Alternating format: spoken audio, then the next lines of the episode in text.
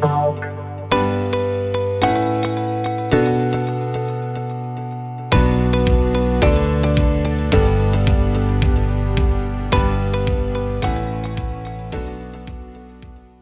Convidar o ouvinte para seguir o podcast, né? Para favoritar, para assinar no seu agregador. A gente está no Spotify, Apple Podcast, Google, Stitcher. Estamos por aí no Deezer também, tem o www.nenizeira.com, o pessoal pode ir lá e conferir. Esse site está lá para postar os áudios das conversas, caso você não tenha nenhum aplicativo de streaming, né, o ouvinte que não tenha nenhum desses que eu citei, você pode ir diretamente lá no site, no www.nenizeira.com, vai estar tá aí o site também na, na descrição desse episódio e você vai ter acesso às conversas e sempre o feedback é muito importante, tanto na questão do conteúdo quanto na questão da experiência de áudio, né? É muito importante isso. E também a gente vai começar a postar as conversas no YouTube, vai ter um canal Nene Talk onde eu vou postar as conversas lá também, para quem tem a opção do YouTube. Show. E é isso. Show de bola. Cara, eu tô muito feliz, obrigado por aceitar a conversa, Lucas, obrigado por por estar tá disponibilizando o teu tempo para a gente poder falar um pouco aí sobre histórias engraçadas, boas memórias. Eu sei que a gente vai vai ter um episódio riquíssimo em detalhes e que vai somar muito aí na nossa,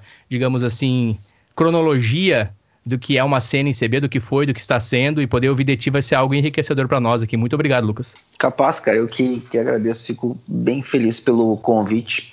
Esses dias eu tava, tava escutando a conversa com o Biel, e a conversa com o Biel, ela, ela tem dois, tem, ela te leva para dois rumos, né? Ou de felicidade ou de melancolia total, pelo fato de lembrar tanta coisa, assim, tipo, se eu pudesse dizer, Biel, para de falar disso, porque trouxe as memórias, muitas coisas que a gente via lá na época de 2006, 2007, tipo, histórias bacanas, mas que ao mesmo tempo traz uma, poxa, cara, sabe, queria estar naquela época ainda, acaba gerando uhum. uma mistura de sentimento bom e, Isso. e ruim, assim, eu pensava, meu Deus, cara, e o Biel, ele, ele foi muito feliz nas coisas que ele colocava daquela época, assim, porque Uh, para mim que estava ouvindo parece que eu tava conseguia viver na viver aquela aquilo que eu estava escutando sabe? Foi bem bacana. Sim. Sim o Biel menciona o temos a conversa com o Corvinho também.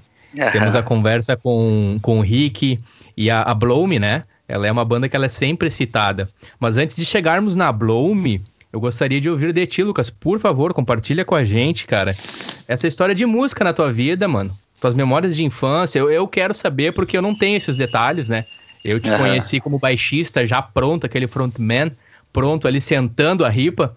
Mas eu quero uhum. ouvir o before, assim, antes disso. Como foi para você, assim, o teu início com a música?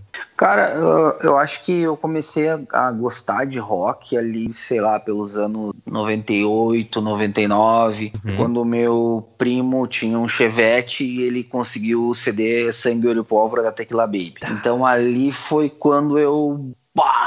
Bah! Escutei, uhum. eu me lembro que tocava muito direto Velhas Fotos, né? Ah. E foi o meu, o meu primeiro, meu Deus, sabe o que, que é isso? Aí já veio uh, Raimundos, que eu me lembro que tinha uma fita, eu acho que é Brasil 2000, acho que era o nome da fita que tinha Raimundos, tinha Charlie Brown, tinha Legião Urbana, uhum. Capital Inicial. Então ali foi onde eu comecei a estar tá mais uh, sensível para música, né? Eu nunca gostei, eu, não, eu não, nunca fui muito, quando eu era pequeno, não era muito fã de violão, essas coisas assim. Mas, uhum. uh, enfim, a coisa foi acontecendo. O meu tio tocava violão e aí me emprestou o violão dele e começou a me ensinar alguns acordes. Tinha um amigo meu que morava duas casas da minha, já uh, faleceu e tal, uhum. mas uh, me ensinou alguns acordes também. E quando tu aprende a fazer, sei lá, ali um lá, um ré, tu toca uhum. praticamente uma, muito repertório, assim, né, cara? Sim, sim. Principalmente de rock. Então,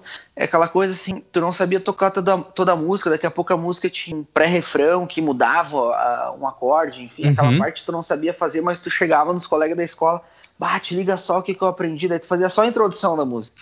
Mas a, a, a, só a introdução era o que bastava pra. Uhum. Cara, e aquilo era uma energia uhum. muito boa, assim, hoje de repente se tu tirar uma música inteira num violão, guitarra, uh, baixo, não tem toda aquela exato, emoção do que era tu tirar só a introdução da música. Só a introdução, só o solinho, só o solinho.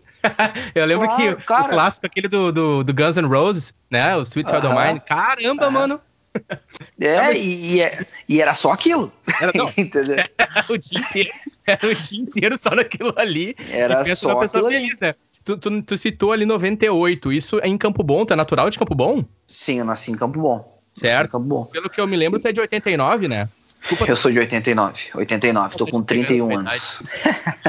não, mas é bacana. Eu, não, eu, cara, eu já, ti, eu já tive uhum. muito problema com idade. 28, 29 foi quando me deu uma crise. Eu acho que aquela coisa assim, do, do para chegar nos 30, você, putz, cara, minha vida acabou. Acabou a vida. Né? O, o, que eu tinha que fazer, eu fiz. É isso aí, agora é ficar gordo, uh, barba branca e esperar o momento. Não tem mais o que fazer. A minha vida Mas, acabou É, mas a chave vira ali e tu. Não, espera aí, continua. Aí que eu acho que eu acho que é, eu acho que tem o.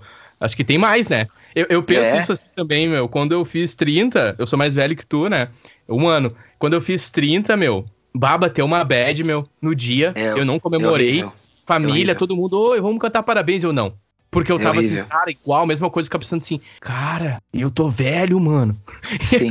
aí tem aquilo dentro da tua pessoa, mas ao mesmo tempo, cara, é algo tão superficial e vaidoso, porque é uma vaidade natural da pessoa, né?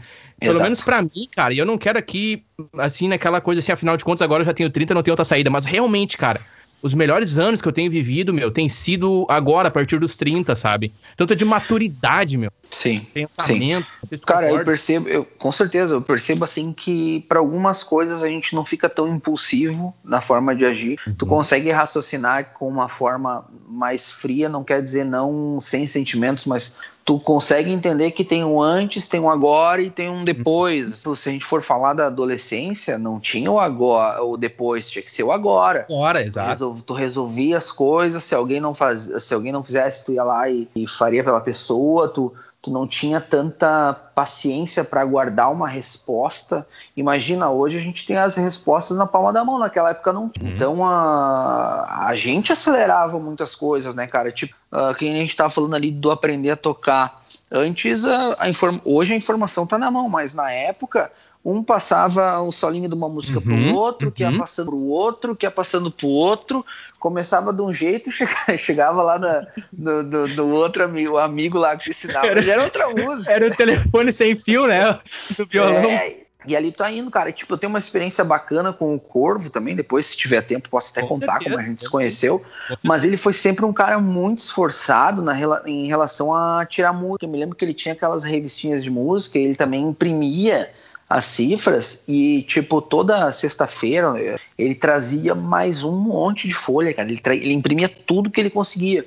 E ele era um cara que ele sabia ler aquilo direitinho e, e executava. E eu, um cara totalmente sem paciência, eu não gostava de, de tipo, totalmente ignorante para as coisas. Eu olhava ele fazendo, escutando legal e eu não tinha paciência, então eu via ele fazendo de um jeito, eu repetia uma, uma outra coisa. Sim. E para mim aquilo tava.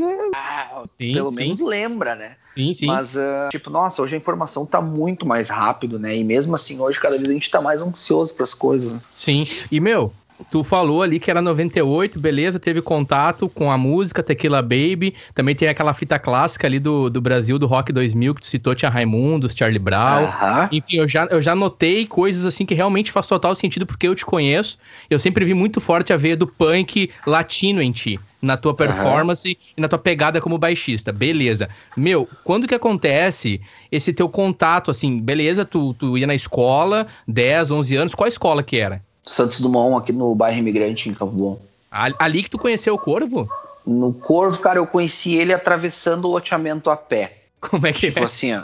Uh, tá. Tu imagina assim, eu, eu subia para trabalhar, o lugar que eu trabalhava era perto da casa do Corvo. Uhum. Então, o horário que eu tava subindo para trabalhar, que era, não me lembro se, acho que era meio-dia, ou eu tava indo ou tava voltando, não me lembro era o horário que ele estava indo ou voltando da escola. Ele estudava no Adventista, então ele descia lá em Canudos. E eu me uhum. lembro, cara, que eu tinha muito medo do corvo, porque ele, ele vinha ao, ao contrário da minha direção que a gente passava. Sim. E na minha cabeça ele estava me encarando. Só olha que aí. o corvo ele não é de encarar, cara. O corvo ele olha para ti porque ele quer te cumprimentar. Exatamente. Ele cumprimenta cachorro, ele cumprimenta as árvores. O corvo Botijão é um de gás. É, o Corvo é um cara do bem, entendeu? Tipo, e ele tinha isso. Só que daí tu imagina, eu vendo o Corvo, naquela malemolência dele, e ele usava umas calças meio largas, eu não me lembro da Kicks, não, Olha não, aí. não me lembro. Já tinha o cabelo mais uh, grandinho, assim, no ombro, usava um bonezinho para trás, e vinha e passava me encarando. E eu pensava, puxa vida, cara, esse louco maior dessa vai querer me embretar aqui. E eu me lembro que ele vinha e eu, eu chegava aí pro outro lado da rua, assim, para não passar tão perto. Tipo, isso era quase que diário, assim, ô, ô, ô Lucas? Quase que todo, todo dia. dia. Todo dia, porque eu bairro ia trabalhar, né? Um bairro imigrante Campo Bom. Isso, bem no loteamento ali, tipo, mais ou menos na altura do posto Jacaré, ali no topo da lomba. Assim. Ah, pode crer. Só que, pro lado, só que pro lado de dentro. Já é quase fronteira com o Hamburgo, né? Exato, Visa, isso aí. Só que o que que acontece? Uh, eu acabei conhecendo algumas pessoas ali, jogava bola junto e ele estava também. Então, uh, de algumas conversas, quando eu entendi que ele sabia tocar violão, e aí o que que ele tocava no violão? Reação em cadeia, ele sabia tocar Metallica, ele tocava Blink, Blink ele sabia várias. Hum. Então eu olhei para ele e disse, caramba, meu, esse cara, ele sabe tocar e ele toca tudo direitinho. Sim. E eu me lembro que ele tava sempre com um violãozinho para cima e para baixo, sentado na, na esquina da casa dele. Ah, e eu tentava ficando arrumando uma desculpa para poder chegar ali, chegar, perto. Porque tu não tinha aquele negócio, cara, de ligar pro cara, uma mensagem. Curtir uma foto, exato, é fazer um comentário numa foto para ganhar, né? Pode crer? Não tinha, tu tinha que exato. ser muito carudo. Exato. Tu, tu, tinha, tu tinha que chegar e conversar com a pessoa. Cara, um problema assim, ó, que eu sempre tive, cara, hoje graças a Deus assim, eu tô mudando, mas eu nunca consegui romper muito a barreira do conversar com uma pessoa. Sempre fui um cara muito travado para isso. Então, uh, romper, uh, tentar quebrar aquele orgulho do que, que a pessoa vai achar de mim. Sabe aquela coisa assim de tu ba ah, baixar as guardas, tentar eh, estabelecer uma conversa e tal com alguém que não conhece? Para mim, cara, isso era horrível, era era difícil demais. Só que o Corvo, automaticamente, ele, te, ele me ajudou nisso. Tem conversa, ele, ele, ele te recebe bem, não cria limites. Então, cara, por isso que eu, cara, eu amo o Corvo de falar da adolescência. O Corvo fez parte total, assim, tanto Sim. ele quanto, quanto eu. Então, nesse processo, assim, futebol, de eu estar sempre ali por perto da casa dele, que era um estilo campinho. Uhum. Uh, cara, a gente foi começou a jogar bola e tal, e um dia chegou no, nos ouvidos para mim assim. Uh, só que nessa época, cara, meu interesse era por guitarra. Então, tipo assim, nada a ver com baixo. Uhum. Tinha horror abaixo. Eu não queria o baixo. Porque o baixo para mim era coisa que, para quem não tem ouvido, para quem não entende música, é aquilo que não aparece. Olha aí. Uhum. Então era o que eu era, era o que eu pensava, né? Tu não queria baixo, mano? Cara, que... Não, ba... cara, eu não gostava de baixo. Eu, eu, eu, tava, achava... eu tava fazendo a leitura, eu tava fazendo a leitura de que tu ia pro baixo. Olha só como é a minha leitura equivocada. Eu tava fazendo a leitura de que tu tava indo pro baixo porque o corvo já meio que dominava nas cordas da guitarra, entendeu? E aí, como hum. tu citou que tu aprendia umas notas ali, deixa eu te entender, tu aprendeu aquelas notas no violão, foi power chord ou foi acorde aberto? Tipo, acordezinho aberto, ou foi power chord? As, as primeiras foi acorde aberto. Pode crer, mas, Não, pode crer. Mas, de, mas depois, uh, cara, como comecei a querer tocar mais Ramones, uhum. Tequila, Los Vatos, Green Day, acabei uh, usando mais uh, nota fechada e tal, mas... tu queria guitarra? Eu queria guitarra. É, essa é a... E aí um dia chegou nos meus ouvidos assim: ah, vamos lá na casa do Corvo ver ele e o Ão ensaiar. Ensaiar? Eu disse, como assim? É, o Ão, o Ão comprou um baixo, que na época. Aí, na época. Na época não era Ão, né? O Gia. Aí, Gia tá, Sim. Hum. É, ninguém chamava de Ão, né? Aí tá, vamos, vamos lá ver os guris ensaiar. E aí, cara, o que que aconteceu? Eu cheguei lá, e era o ão com o baixo, tem até hoje, né? Que eu tocava na Blome, com uma caixinha da. Acho que era War Mill, não me engano. E o Corvo plugava a guitarra na caixa de som do rádio do pai dele, assim. Já saía distorção por sozinho, assim, sabe? Era. Natural. Aí, cara. o meu, era aqueles rádio grande, aqueles, ô, ô, Lucas, aqueles rádio tipo década de 90, 2000, aqueles radião com os caixão. Isso, isso aí. E aí, cara, eu, eu lembro assim que, que eu sentei no sofá e uh, eles estavam ali se ajeitando e tal. Parecia que era uma apresentação mesmo. O, uhum. o ão sério, assim, cara, não, não esboçava muita reação. E aí, uh, quando eu vi, o Corvo fez um sinalzinho para eles, tipo, tá, vamos tocar. Daí ele puxou o Russell, começou a tocar no baixo. Não. Eu, uh -huh, eu pensei, meu Deus, cara, que não tô acreditando no que eu tô vendo na minha frente. E aquele negócio, daí o Corvo já começou a, a tocar junto. E aí o que que acontece? A gente sabia tocar, mas o, o inglês, assim como o português, nunca foi o nosso forte. Então, e aí vai aquela enrolaçada e eu me lembro que chegava naquela parte e dá uma parada na música, o tom mete algo mais rapidinho. E o Corvo sabia fazer isso, eu pensei, nossa, meu, o cara desgalha uma guitarra. Isso em que ano, lembro, Lucas? Que ano? Só pra ter uma contextualização. Isso foi 2004, 2005, por aí. Caramba, por aí. mano. E aí Pode eu pensei, bah, que massa, né, cara? E daí eles não tinham baterista direito, e eu tava ali, e aí um dia ele. ah, quando a gente começou a conversar mais sobre isso e tal, Hum. daí eles, ah, meu, se um dia tu quiser tocar com a gente, tipo, sabe aquela, aque- aquela frase que tu tá esperando, só tu não quer Ah, entregar, sim, assim, sabe? Sim, sim, tipo. E eu. E o orgulho, né? E o orgulho, aquele que a gente tem na adolescência, aquele orgulho. Não, né, isso? Não, isso, cara, vai, esse orgulho não existe, né? Esse- Tá louca? Aí é, eu disse, tá, beleza. Aí ficou naquela, a gente começou a, a dar, a ensaiar um pouco. Mas como era nosso ensaiar, né, cara? Era um violãozinho que o Corvo tinha, daí tinha a guitarra do Corvo, o baixo que o On tinha comprado. Aí na época passou algum que eram para ser baterista, o Rodrigo, o Samuel, que estavam sempre junto com a gente. O Samuel, o Samuel, o Samuel acho que é primo do Ão, se é o mesmo que eu tô pensando. Tem um grau Samuel de... é- não, não é, não é parente, mas mora perto ali. Eles, eles ah, ah, espero que ele não me leve a mal se ele vier ouvir, chamam ele de cachorro louco, não é esse aí que é meio brabo, não é brabo, mas ele tem um jeito mais rápido de falar. Cara, um jeito diferente de falar. É, é, esse apelido aí eu não, não, eu não conhecia. eu acho que foi o Max que é deu o- no Seventeen, o cachorro louco. Eu Ah, acho. certo. Brincadeira. Mas Só pra é, deixar cara, claro. Samuel... Não, Acho com eu certeza. Mas o Samuel, o cara ali, muito parceria, assim, tava sempre crer, com a gente. E ele também era o cara que, eu acho que de nós ali, ele é um cara que ele começou a trabalhar muito cedo. Então ele tinha, vamos dizer, acesso a um dinheiro que... Exato. Não, é, que- porque trabalhava e recebia. Mas Uhum. por algumas questões, assim, enfim, não, não deu certo. E não deu certo com um, não deu certo com o outro. Quando, quando ficou eu, ão, o Corvo. Aí, tipo assim, o que que vamos fazer agora? Daí eu falei, cara, eu compro uma guitarra. Isso foi numa quinta-feira de noite. Ah, é? Mas como assim tu não trabalha? Eu disse, não, mas eu acho que a minha tia consegue me ajudar. Tipo, no sábado de manhã eu tava com o amplificador e a guitarra. Eu consegui que ela me ajudasse, já fui lá. Porque, cara, isso foi um. Em, algum, em alguns momentos me ajudou, outros me atrapalhou, essa questão de ser impulsivo pras coisas. Entendi. Ah, eu fui lá, comprei, a gente já plugou as coisas lá na área, lá em cima do corvo. Já tinha a vizinha reclamando que os vidros estavam tremendo, porque não tinha aquela coisa assim, cara, de tu regular o ampli 2, no 3, tentar entender quem tava tocando o quê. Não, é, tu tinha que tocar alto. E a gente não ficou lá dentro da garagem, a gente ficou na área da sala. Então ali a Nossa. gente ligou o ampli de baixo, a gente ligou dois ampli de guitarra.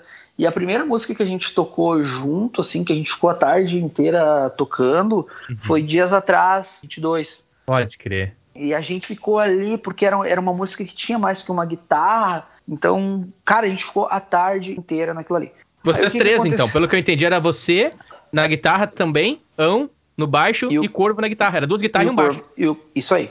Aí Pode o que, que aconteceu? Ah, a gente conversou, conversou, conversou com o Ão. E o Ão ah, tinha um tio dele também que tinha ah, condições de tirar uma bateria para ele pagando. Só que o Uhum. Ão não sabia tocar. Só que o Ão, ele se demonstrou um cara que quando ele bota uma coisa na cabeça e faz, meu. Então, tipo assim, tu imagina o Ão comprando uma bateria sem saber, sem não ter contato com bateria. E a gente, Ah, pra tu ver, né, cara, como é aquela ânsia de, de guri. Uhum. A gente não, a gente vai ter uma banda. Tá, mas quem sabe tocar? Não, ninguém sabe tocar, mas nós vamos, nós vamos fazer uma banda.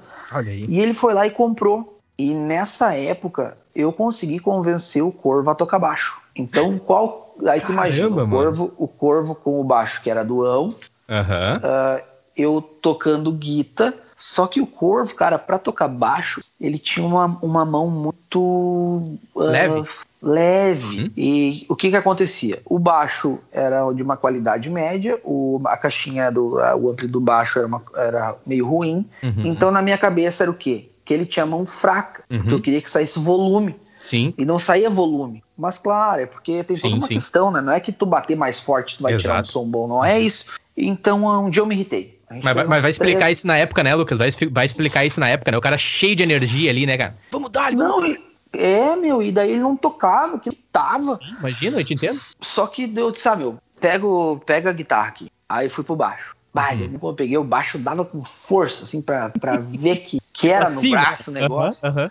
E aí o que a gente fazia? A gente começava, o- quando a gente comprou as coisas, enfim, a, a banda oficialmente começou dia 17 de junho de 2006, que foi a data que o On comprou a bateria. Opa, peraí, deixa eu Então- anotar aqui, só um pouquinho. Isso aqui vai pra Bill, cara. Isso aí é história, rapaz. 17. É, 17 de junho. Uhum. De 2006.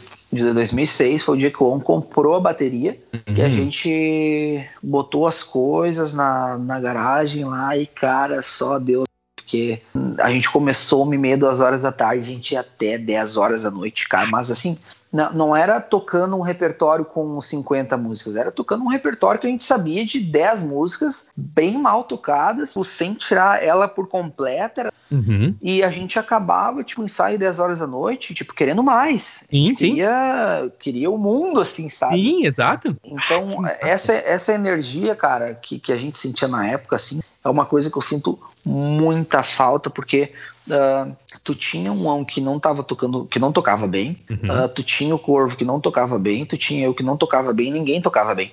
Mas a gente se olhava e a gente sentia a energia da música, que isso é uma é. coisa que, que muitas uh, bandas, pelo que eu vejo hoje, elas tocam bem, mas elas não têm a energia. Uhum. Lógico que quando tu consegue essas duas coisas, tu, né, tu é feliz no que tu faz. Mas uh, eu acho que o tocar bem ele é importante para quem, uhum. vamos dizer, quem tá começando, mas eu acho que para quem tá começando o, o legal, o melhor de tudo ainda é a energia, a vontade de tu querer fazer, porque é aquilo ali que que, que, que move, que, que mantém. Exato, e, exato. Isso aí. Uhum. Então, cara, era isso, sabe? Quando a gente começou, Uh, eu acho que mais era essa questão do, de tu querer fazer tocar. Todos os shows que a gente começou fazendo, todos, era gente que pedia para tocar. Era gente que botava o som. Tipo, nosso primeiro show foi no Ferrari, em dezembro de 2006. A gente ficou, ah? uh, a gente ficou de junho até dezembro, tirando um repertório, para poder dizer para alguém assim: ah, a gente pode tocar.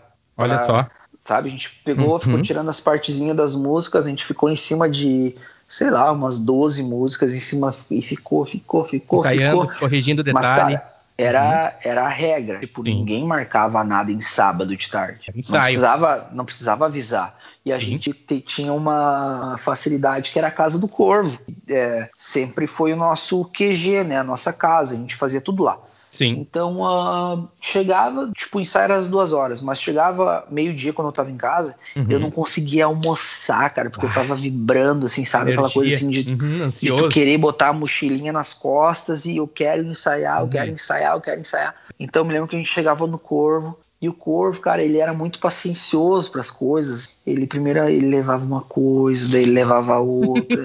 e não, cara, eu, eu, meu negócio era produção, meu negócio era. Pauleiro da esteira. é, meu.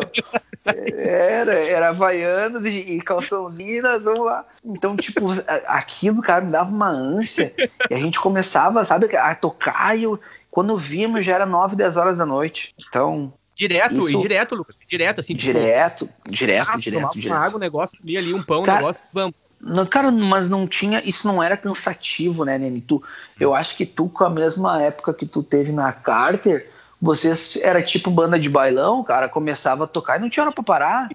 Por mais que tu, tu tocasse dez vezes a mesma música, tu ia tocar como se fosse a primeira vez.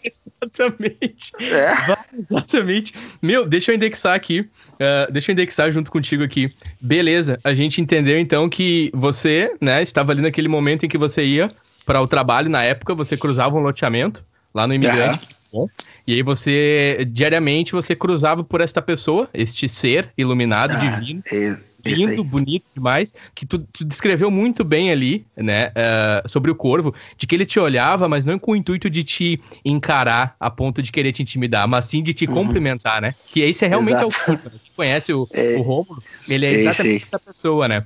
E aí você então chega, se aproxima, né? Rompe ali as barreiras de dificuldade. Não é dificuldade, mas a tua personalidade, tipo assim, pá, não sei se eu vou chegar e conversar, qual é que é, porque eu super Orgulhoso, Exato, orgulhoso, né? Entendo, e não é de barbada. Não é de barbada mesmo. Chegou, chegou lá na Rua do Corvo, quando vê, tá no ensaio, isso me chama muita atenção. Tá o ão no baixo, e aí toca um uhum. carrossel, tá o Corvo plugando ali na caixa do, do som do pai dele, aquelas caixas, né, tipo anos 2000 Sim. ali, sonzeira. Aí tá o Samuel, só pra corrigir o nome dele ali, né, Samuel Novakoski, eu pesquisei aqui, é o Samuel aí. Novakoski. E aí, Isso aí, vamos lá, estamos tentando, precisamos de um batera, quando vê, bum, acontece, o Power Trio. O Power Trio, né, que é você no baixo, né, que inicialmente você uhum. tava ali naquela coisa assim, cara, tem que sair som desse baixo, pelo amor de Deus, Corvo. Tem que sair som desse baixo, me dá aqui esse baixo. Aí tu, né, perdão se eu não tô, talvez, trazendo aqui a, a, exatamente o sentimento que tu tinha na época, mas pelo que eu peguei foi isso, assim, teu do tipo, cara, tem que sair som disso aí, velho. Tem que Claro, cara. É, aí tu toma o tá baixo pra ti e tu descreve muito bem, quem já te viu tocando sabe. Inclusive, eu vou compartilhar, né? Na sequência, quando for postar o episódio, eu quero compartilhar um vídeo da Blow Me.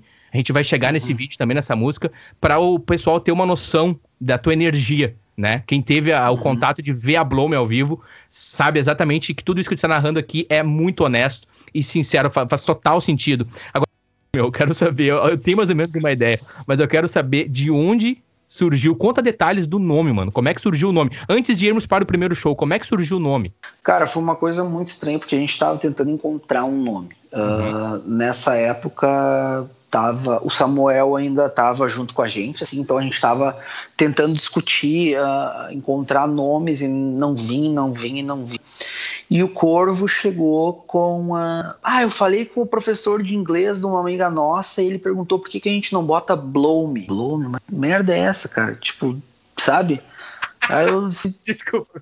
Bah, eu tô imaginando o menino Corvo e o menino Lucas no diálogo, mano. Que eu imagino as coisas na minha cabeça. Cara, o Corvo. Sabe, sabe por que, que eu gosto muito do Corvo, cara? Porque o Corvo me entende. É, porque, assim, ó, era muito difícil, cara. E ele, e ele, com toda a paciência, cara, e, tipo, a gente nunca bateu boca, a gente nunca discutiu, foi tudo. Foi sempre muito. Uh, uh, como é que eu posso dizer? Inocente a relação, sabe?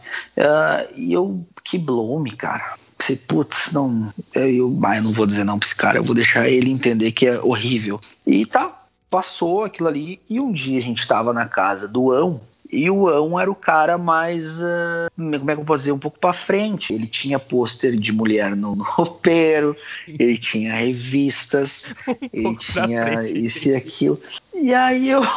Ele era engajado na causa, certo? Vai lá. Isso. Aí um dia ele nós tava trocando uma ideia sobre som, e ele, pá, meu, olha aqui o que que tá escrito aqui nessa revista, não sei o que. Aí a gente olhou disse, tá, cara. A revista que ele tá olhando era de adulto, né? O que que tá escrito, cara? Daí tava assim, uma mulher, daí tava, she said, blow me. Nossa senhora. Aí eu o destino conspirando, ah, o cara, universo trazendo. Cara, a gente não é esse o nome, é esse o nome. Confirmou, porque... confirmou. E aí, cara. Não, tipo, os adolescentes, né, cara? Não tinha, a, gente, a gente não tinha nenhuma noção do que, que o nome significava. A gente só linkou o quê? Um cara do nada, que a gente não conhecia, deu uma sugestão de nome. E que depois, cara, em 2009, a gente tava tocando em Ivoti. Esse cara tava lá e ele viu a gente, ele veio cantar desesperado. Fui eu que dei o nome pra banda. Fui eu que dei. Tipo, uma coisa alucin alucinante, assim, sabe? Sim, e quando a gente mostrou aquilo para nós na revista, a gente disse, não, cara, é isso, sabe? Tipo, uh, vai ser, é para acontecer. e, cara, a gente botou, mas uh, sem muito assim, não que o nome significasse alguma coisa, eu acho que o nome uh, significou, assim, pra época, acabou casando com o nosso estilo de vida, gurizão, uhum. uh, querendo uh, acordar pra vida, querendo estar tá ligado nas coisas, enfim, é aquela, aquela coisa, né? Mas uh, foi, foi muito louco, assim, que sabe? Ah, enfim, o, o nome, assim, mais ou menos foi isso. A gente tentou outros nomes até chegar lá, mas a gente nunca divulgou. A gente sempre uhum. tentou guardar para bater martelo e disse, não, então vai ser isso aqui. O Blome foi, acho que, o único nome, assim, que a gente divulgou para as pessoas, assim. Desde o início a banda já saiu como Blome, digamos assim, quando Sim. saiu pra... Na verdade, Não. nunca teve outro nome, sempre Olha foi. Blome. Boa. Porque os, os outros é, eram ideias, né? A gente Pode tinha crer. ideias de... Mas uh, nunca houve consenso uh, entre os três ali. Então, quando teve esse da, da Blome, assim, na, na, quando a gente estava na casa do Ão, a gente saiu de lá já divulgando pro mundo, né? E, ah, já, tá, é, é, isso aí. Uhum. E tem uma história legal, que era a história que eu ouvi de vocês na época, essa história. E, cara, eu acho o nome trimassa, meu. Eu acho, é, eu acho o nome trimassa, meu. A sonoridade do nome, a fonética, eu acho trimassa o nome, meu. É, mas é legal para quem entende, porque, pra, cara, a gente já escutou o nome da banda de cada ah, jeito. pode crer. Blue, Blue and Me, Blau Blue Me, Blue, ah, é, Blau Me, é, é, pode crer. Então, tipo assim, chegou uma, nos, nas primeiras pode. vezes a gente, a gente meio achava assim, puta merda, mas depois a gente achava, achava, engraçado. Teve uma vez que o cara da, a gente foi tocar no Natal da Integração, acho que foi até a primeira vez, assim, e o cara com aquela voz de radialista, agora com vocês, a banda Blue and Me... o nome da banda, sabe, cara? Na praça, né? Na, na, na praça. né? Sim, eu, eu tava foi. nesse show. Eu tava nesse show. Até tem uma foto tua, tem um pulo que tu deu na época. Que ficou uma foto que tu usou um tempão, acho, no Orkut e tal. Era um pulo teu que tu Isso. deu assim e tal. Isso aí, cara, Acho foi o primeiro show 2007. de vocês na praça. Foi o primeiro show, foi o primeiro Mas show. vamos, voltar lá pra dezembro de 2006, quando vocês se apresentaram no Ferrari. Ali Claro. já era com o Glow? Me conta um pouco desse show. Já era como Blow. claro que era, porque nunca foi diferente. Claro, desculpa, eu foi- me repetindo aqui. Hum? Não, bem de boa. Ah, foi na época que eu tinha saído do Liberato. Eu tava fazendo o segundo ano no Liberato e daí eu ah, quis sair fora e fui fazer o segundo ano do- na noite do Ferrari. Do Isso Ferrari. foi em junho. Foi, cara, foi muito. ah, até pra te explicar, cara, eu saí do, do, do Liberato, tipo, chutei o pau de tudo, todas as barracas que eu tenho na Não, vida. não tinha mais barraca, né? É, eu chutei ali, sabe? Então acho que algumas coisas ela, elas viram chave na tua vida para outras coisas virem a acontecer. Então ah, eu comecei em junho no Ferrari, automaticamente eu comecei a banda e em dezembro tinha festa de. Sempre tinha festa de final de ano. E o Corvo, eu me lembro que ele era do turno da manhã, se não me engano, ele já tinha saído. Mas ele sempre falava: ah, tem as festinhas, que ah, às vezes tem bandinha ali na frente do bar do Teco. Ah, e ficou aquele negócio. Eu disse: tá, meu, vamos tocar. Só que o vamos tocar é o quê? Tu tem que correr atrás de tudo. Tu tem que botar a bateria, tu tem que levar os amplis, ocupar com aquilo. Então ah, a gente providenciou todas as coisas Uhum. e foi num dia ah, de manhã que a gente tocou e naquela época eu já estava trabalhando de carteira assinada Uhum. e eu me lembro que chegou um dia antes eu falei pro meu patrão, eu disse, bah, amanhã de manhã eu não vou poder vir. Ah, por quê? Eu disse, ah, porque a gente vai tocar lá no Ferrari. Ficou me olhando. tipo, No caso, no teu trabalho, né? Isso no teu no meu trabalho. trabalho, tu- acho que normalmente um patrão espera uma justificativa pra ele no mínimo Sim. plausível, né? Exato. E eu, não, porque a gente vai tocar lá no Ferrari. Tipo, nem sabia o que que era. Daí ele, não, tranquilo, vai lá. E aí eu me lembro que eu fui. Aí chegou de meio-dia, eu já liguei, disse, não, a gente vai tocar de tarde de novo. Nem ia tocar, mas é porque Sim, já ia fazer Ah, o emendar já. é, cara. Mas eh, foi muito bacana, assim. Eu me lembro que foi o primeiro show. Eu tava muito envergonhado, assim. Eu podia me esconder atrás do microfone, porque tu imagina, na época tu tinha ah, bandas que estavam fazendo sucesso. Assim, tu tinha Green Day, Good Charlotte, Simple Plan. ah, No cenário nacional era o quê? Era, era CPM, era Ah, cenário nacional era CPM, Charlie Brown, Detonautas, o próprio Tequila, Detonautas. né, no, no Rio Grande do Sul. Tequila. Tipo, mas era. Mas foi uma época, cara, em 2006, que parece assim que o rock nacional ele tomou um choque, ele se apagou, sei lá, ele se apagou de tão forte que foi a bomba que teve, eu digo assim, no cenário musical ah, americano, que todo mundo só queria banda de lá. Então Exato. tu só escutava a banda de lá. Então acho que depois, claro que a cena começou aqui, vamos dizer, em 2003, 2004, 2005, ela veio ganhando força, mas antes dela ganhar esse destaque de bandas nacionais, sei lá, Fresno, X0, Zero, essas bandas aqui, elas meio que parece que foram apagadas porque a galera só quer escutação de fora.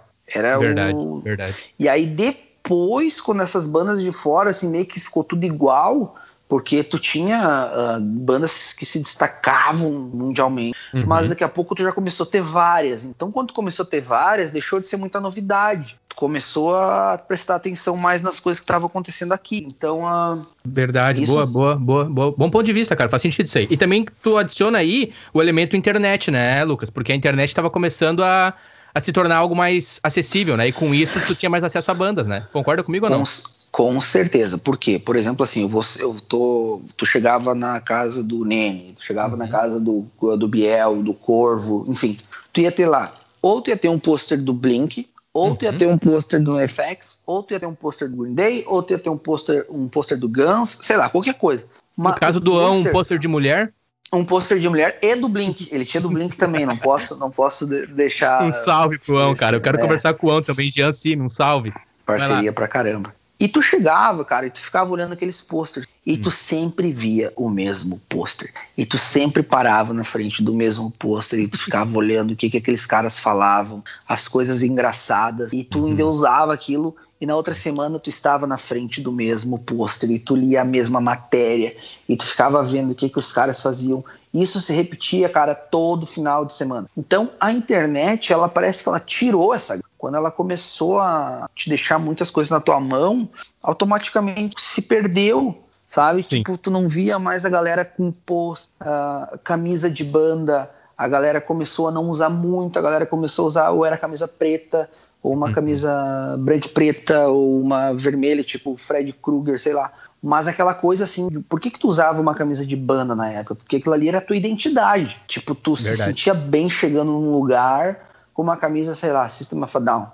Uau, esse cara, ele, uhum. na, na, nossa cabeça, a pessoa pensava assim, quando na verdade era uma camisa. Mas para tá. quem uh, uh, utilizava isso na época, era muito uh, bacana, assim. Então, chegando no ponto do Ferrari, quando a gente foi tocar no Ferrari, a gente estava nessa época onde as bandas de fora faziam sucesso. Então, tipo assim, o que, que era a nossa mentalidade? Vamos tocar bastante em inglês. Exato. Vamos tocar, vamos tocar bastante cover. Uhum. Mas a gente percebeu que quando a gente tocou as próprias, uh, teve uma aceitação legal daquela galerinha que tava ali. Uhum. Então aquilo ali nos, acend, uh, nos acendeu alerta para algumas coisas. Tipo assim, tá, vamos continuar fazendo cover, uh, covers de outras bandas, mas vamos focar nas nossas. Ou seja, no então, primeiro show da Bloom, dezembro de 2006, no Ferrari, já teve música autoral, Lucas? Sim, já teve, já teve. Ah, vocês já foram gente... no primeiro show com música autoral?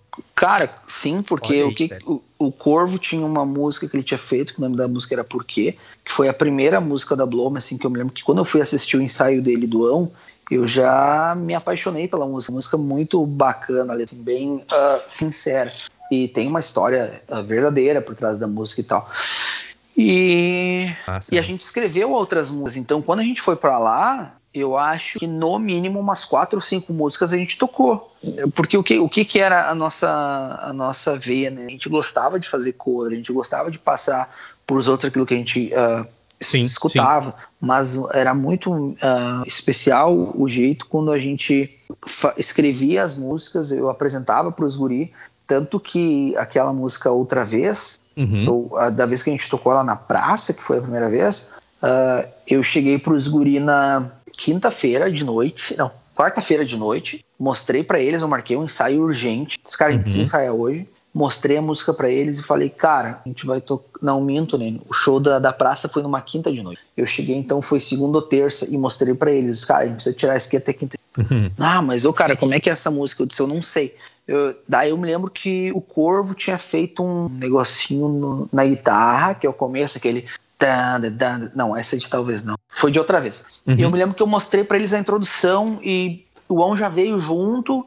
E, cara, a gente tocou a música uma vez para tocar na praça na, daqui a dois, três dias, entendeu? Então, tipo, a gente não a gente não tava muito ligado, assim. Não que a gente não queria fazer coisa boa, mas a gente queria colocar para fora logo, assim, sabe? Sim, sim. Vindo, uhum. a, gente, a gente já queria Uh, apresentar para os outros. Apresentar. Sem falar que era então, uma oportunidade muito boa, porque você cita a praça, para contextualizar o ouvinte, a gente está falando de município de Campo Bom, é o Largo Irmãos Vetter, é a principal praça, é um palco grande que tem ali, que já recebeu, a gente já citou aqui com, com outras conversas aqui, é um palco que já recebeu nomes, é, artistas nacionais, né, por exemplo, Lulu Santos, J Quest, Skank, enfim, Titãs, cara, é, é, é o palco, pra, principalmente para nós ali da cidade, né, Lucas? Então eu Sim. super entendo nesse momento em que você está numa semana onde vai ser, até então, acredito, um dos maiores shows no quesito de visibilidade, palco, oportunidade, no Natal da Integração, na cidade, que é um evento que acontece anual, em Campo Quer, você quer trazer né, o seu som ali. E você foi quem trouxe o, a música outra vez, ela é de autoria tua, então, pelo que eu entendi. É isso? Sim, outra vez fui, fui eu que escrevi.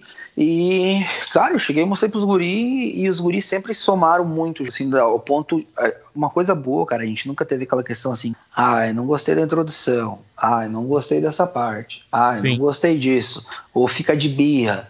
Aí faz um complozinho e dois aqui. Pode ah, crer, pode crer. Não, a minha música, tipo, a tua assim, música. Ah, isso aqui. Não. Como é que era o processo de criação de você? Já aproveita e dá mais detalhes. Como é que era, assim? Chegava e Pauleira na esteira, como é que era? Nor normalmente eu, eu era muito viciado no violão, então eu saía da, da escola do trabalho, chegava em casa, fechava a porta e começava. Então, sabe, eh, o, o, processo assim, eu, eu não tinha um corpo de uma música, eu não tinha uma estrutura, eu não tinha letra. Eu simplesmente achava um acorde ali que eu mais ou menos engatava uma voz e ali eu ia desenvolvendo e escrevendo. Tipo, eu não tinha início, eu não tinha refrão, não tinha fim, não tinha nada. Então eu fazia Via inspiração, início, né? Via inspiração e, e, automaticamente você ia coletando ali nas suas memórias e sentimentos e tu trazia a alma para aquilo. Pode crer, cara. Pode crer. Olha ia fazendo. Então eu apresentava pro Corvo, às vezes o Corvo dava um pitaco numa frase, uhum. uh, a gente mudava. O Ão já era um cara mais quieto, ele era assim ou não, assim, tipo, sabe? Então uhum. ele vinha junto, somava também com as ideias dele na bateria. Uh, algumas músicas eu e o Corvo a gente arriscava escrever junto. Uh, como é que era o nome daquela música? O que você tem a dizer, que foi a primeira música que a gente gravou. Uh, que tem uns back muito engraçado, que a gente não baixou os volumes dos back, então o back fica um grito horrível por cima do refrão. cara, é muito. É, parece assim que o cara tá caindo num abismo, mas tá sempre na mesma altura, sabe? e, e aquilo foi. Isso aí, vocês é. o que? 15, 16 anos, 17 ali? Sim, cara. Gravação era... tá citando. Isso, isso aí gravado Mas... aonde? Porto Alegre ou, a ou você? Não, essa música a gente gravou na garagem de um amigo nosso. Ele tinha, um, ele tinha um computador. Olha. A gente gravou as batera, a batera no Erlon. Erlon. Em Novo Hamburgo. Uhum. E aí o que que acontece? Não tinha metrônomo. E aí a gente olhou pro Ão e falou, cara, tu é um cara muito no tempo, tu vai conseguir, tu vai.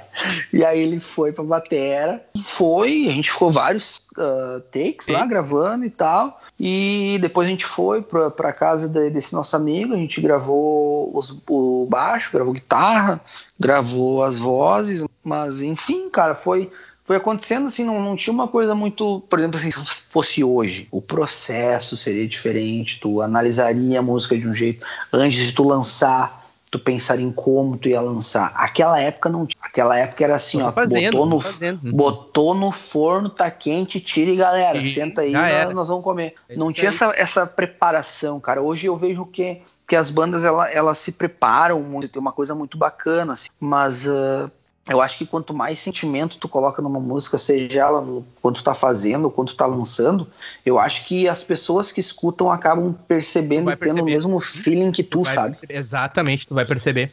Exato, é isso que eu queria observar contigo. Tu tá narrando aí, tudo, tudo que tu tá narrando para mim, cara, é tão bonito. Eu não sabia nada desses detalhes, né? Só para contextualizar uhum. o ouvinte, eu, eu conheço o Lucas já de anos, por conta da cena, inclusive já narrei aqui em conversas anteriores. Convido o ouvinte, né, que tiver interesse e disponibilidade de visitar episódios anteriores aqui no feed do podcast. Vai ter mais detalhes sobre essa cena que a gente cita ali, junto com aqueles lanches, que é uma lancheria que ficava situada bem no centro ali da cidade de Campo Bom, onde nos reuníamos, essa geração ali de artistas, a qual o Lucas também fazia parte com a Blome. E, cara, isso que tu narrou ali para mim, meu, eu gostaria de falar assim para ti, meu, como eu vejo, cara. Eu vejo acima de tudo, ô Lucas, a atitude punk de fato, sabe? Eu não tô dizendo uhum. a atitude punk que a gente pega e vê na revista um cabelo e vai lá e faz aquele cabelo igual. Eu não tô dizendo a atitude punk que a gente compra uma camiseta que diz o nome de uma banda e a gente sai com aquela camiseta na rua. Ou que a gente uhum. pega e risca alguma coisa no braço. Não. A atitude punk no seu core. Sim, mesmo tu às uhum. vezes não tá nem sabendo o que, que tu tá falando, abre aspas. Tô sendo punk mesmo, nem sabia o que era punk, abre aspas. Mas assim, cara, a vontade, meu, a atitude, mano. E aquilo que tu falou é total sentido para mim, meu, a música, para mim, Nene, é muito mais sobre emoção do que técnica. A técnica, ela é muito importante. Claro, Sim. Ela, ela, ela, ela, é o que conduz, ela é o que baliza, ela é o que faz a música chegar numa experiência de áudio boa pro ouvinte. Mas, cara, uhum. eu, particularmente, meu, tem sons que eu escuto, velho, aquelas trecheiras, tá ligado? Tem uns misfits, umas podreiras. Claro, não é uhum. sempre que eu vou ouvir, né, mano? Não vai ser todo Sim. dia que eu vou estar ouvindo aquilo ali de manhã cedo, ou cheguei da missa, vou tomar um chimarrão ouvir misfits. Não é isso. Mas, mano, tem momentos, cara, que eu preciso ouvir aquilo ali, tá ligado? Tipo, uhum. uns effects, uns Ramones, uma coisa assim. Hum, sabe, aquela coisa, pode crer, mano, sincera, bruta, né, mano? Que nem tu Sim. tá narrando aí, simplesmente chegou na garagem do cara e gravaram no computador, segue, segue o baile ali, gravaram as baterias no Erlon, e aí depois gravaram no computador as guitarrinhas, e é isso aí. E é isso aí. Tá, tá feito o carreto. A gente. Cara, pra tu ter noção, a primeira vez que a gente escutou a música, ela já estava no trama virtual. Como assim? A gente não ter. Porque quem botou a música foi esse amigo nosso que gravou, porque ele tinha conta ah, no trama e tal. Então, tipo assim, ó, a, a, a, mesma sensação engraçada que todo mundo ao escutar a música teve naqueles backs uh, desregulado, uh, voz desafinada, foi a mesma que a gente teve, porque para nós também foi surpresa. Eu me lembro que um dia a gente perguntou, tá, meu, e aí, já tá no site? Tá, o que, que, que, que o Corvo e o On a gente fez? A gente foi a pé pro centro. A gente saiu lá de cima do, do Ipiranga, na casa do Corvo, foi a pé, pegou umas moedinhas, fomos pra Lan House, e foi ali que a gente escutou a música. Eu me lembro assim que era uma briga, porque cada um queria botar o fone e queria escutar. Então foi assim que a gente escutou a nossa cara. música, olha cara. Aí, olha aí, sabe? Olha aí. Tipo, não, não, a música não veio através de um CD, a música não veio através celular. de um drive. Hum. Não, não, não. Foi numa lan house. A gente sentou, pegou três cadeirinhas assim, um do ladinho do outro e ia uhum. passando fone. E ali foi onde, Deus, cara, olha só. Cara, pra nós. E a alegria. Nossa. Cara, não tinha o que pagasse. Não tinha o que pagasse. Porque olha aí. É, era, era a nossa vida, né, meu? Tipo, eu, e o Corvo, a gente tudo uh, que a gente teve na, no período ali que a gente andava direto junto, uhum. era o direto, tipo, direto. A gente uh, ia buscar o outro na saída da escola, a gente ia encontrar o, o, o na, na vida do trabalho, a gente era convidado para aniversário de que os três iam junto, o aniversário que dois eram convidados, levava o terceiro de, de agregado. Uhum. Então, no aniversário do pai e da mãe, o cara convidava os dois, os dois almoçavam na, na casa do, do, outro. Então, tipo assim, o que um sabia, os outros sabiam, e não, não tinha muito segredinho, sabe? Uhum. E uma coisa assim que a gente, a gente sempre conseguiu ter na, na época, cara, foi a questão da, da transparência, conseguir dizer o que, que não tava bom. Tipo, eu, por vezes, eu era pé no saco com os guris, assim, no ponto de, meu, nós precisamos ensaiar mais. Tipo, eu vi uma banda, sei lá, Culpados Uhum. Eu via Fresno, eu via o show de. Cara, nós precisamos ensaiar mais. Tipo, eu via o nível que os caras estavam, e aí, aí onde eu já começo, assim, onde eu identifiquei a necessidade de uma técnica, onde uhum. a gente tinha, tipo assim, a gente tinha chegado até um certo ponto com a amizade. Mas uh, dali a gente estava meio que batendo num teto já. Não um teto assim, tipo de. Não é isso, eu tô dizendo entre nós, né? Sim. E dali a gente precisava de uma técnica. Então foi Sim. onde eu comecei a falar pros guri, não, a gente vai ensaiar agora quarta de noite e sábado de tarde. E aí eu comecei a notar que ficou um pouco pesado, comecei a eu tava enjoado já de tocar o mesmo repertório durante um mês, durante dois meses, durante três meses. E tu tinha uma, uma questão, cara.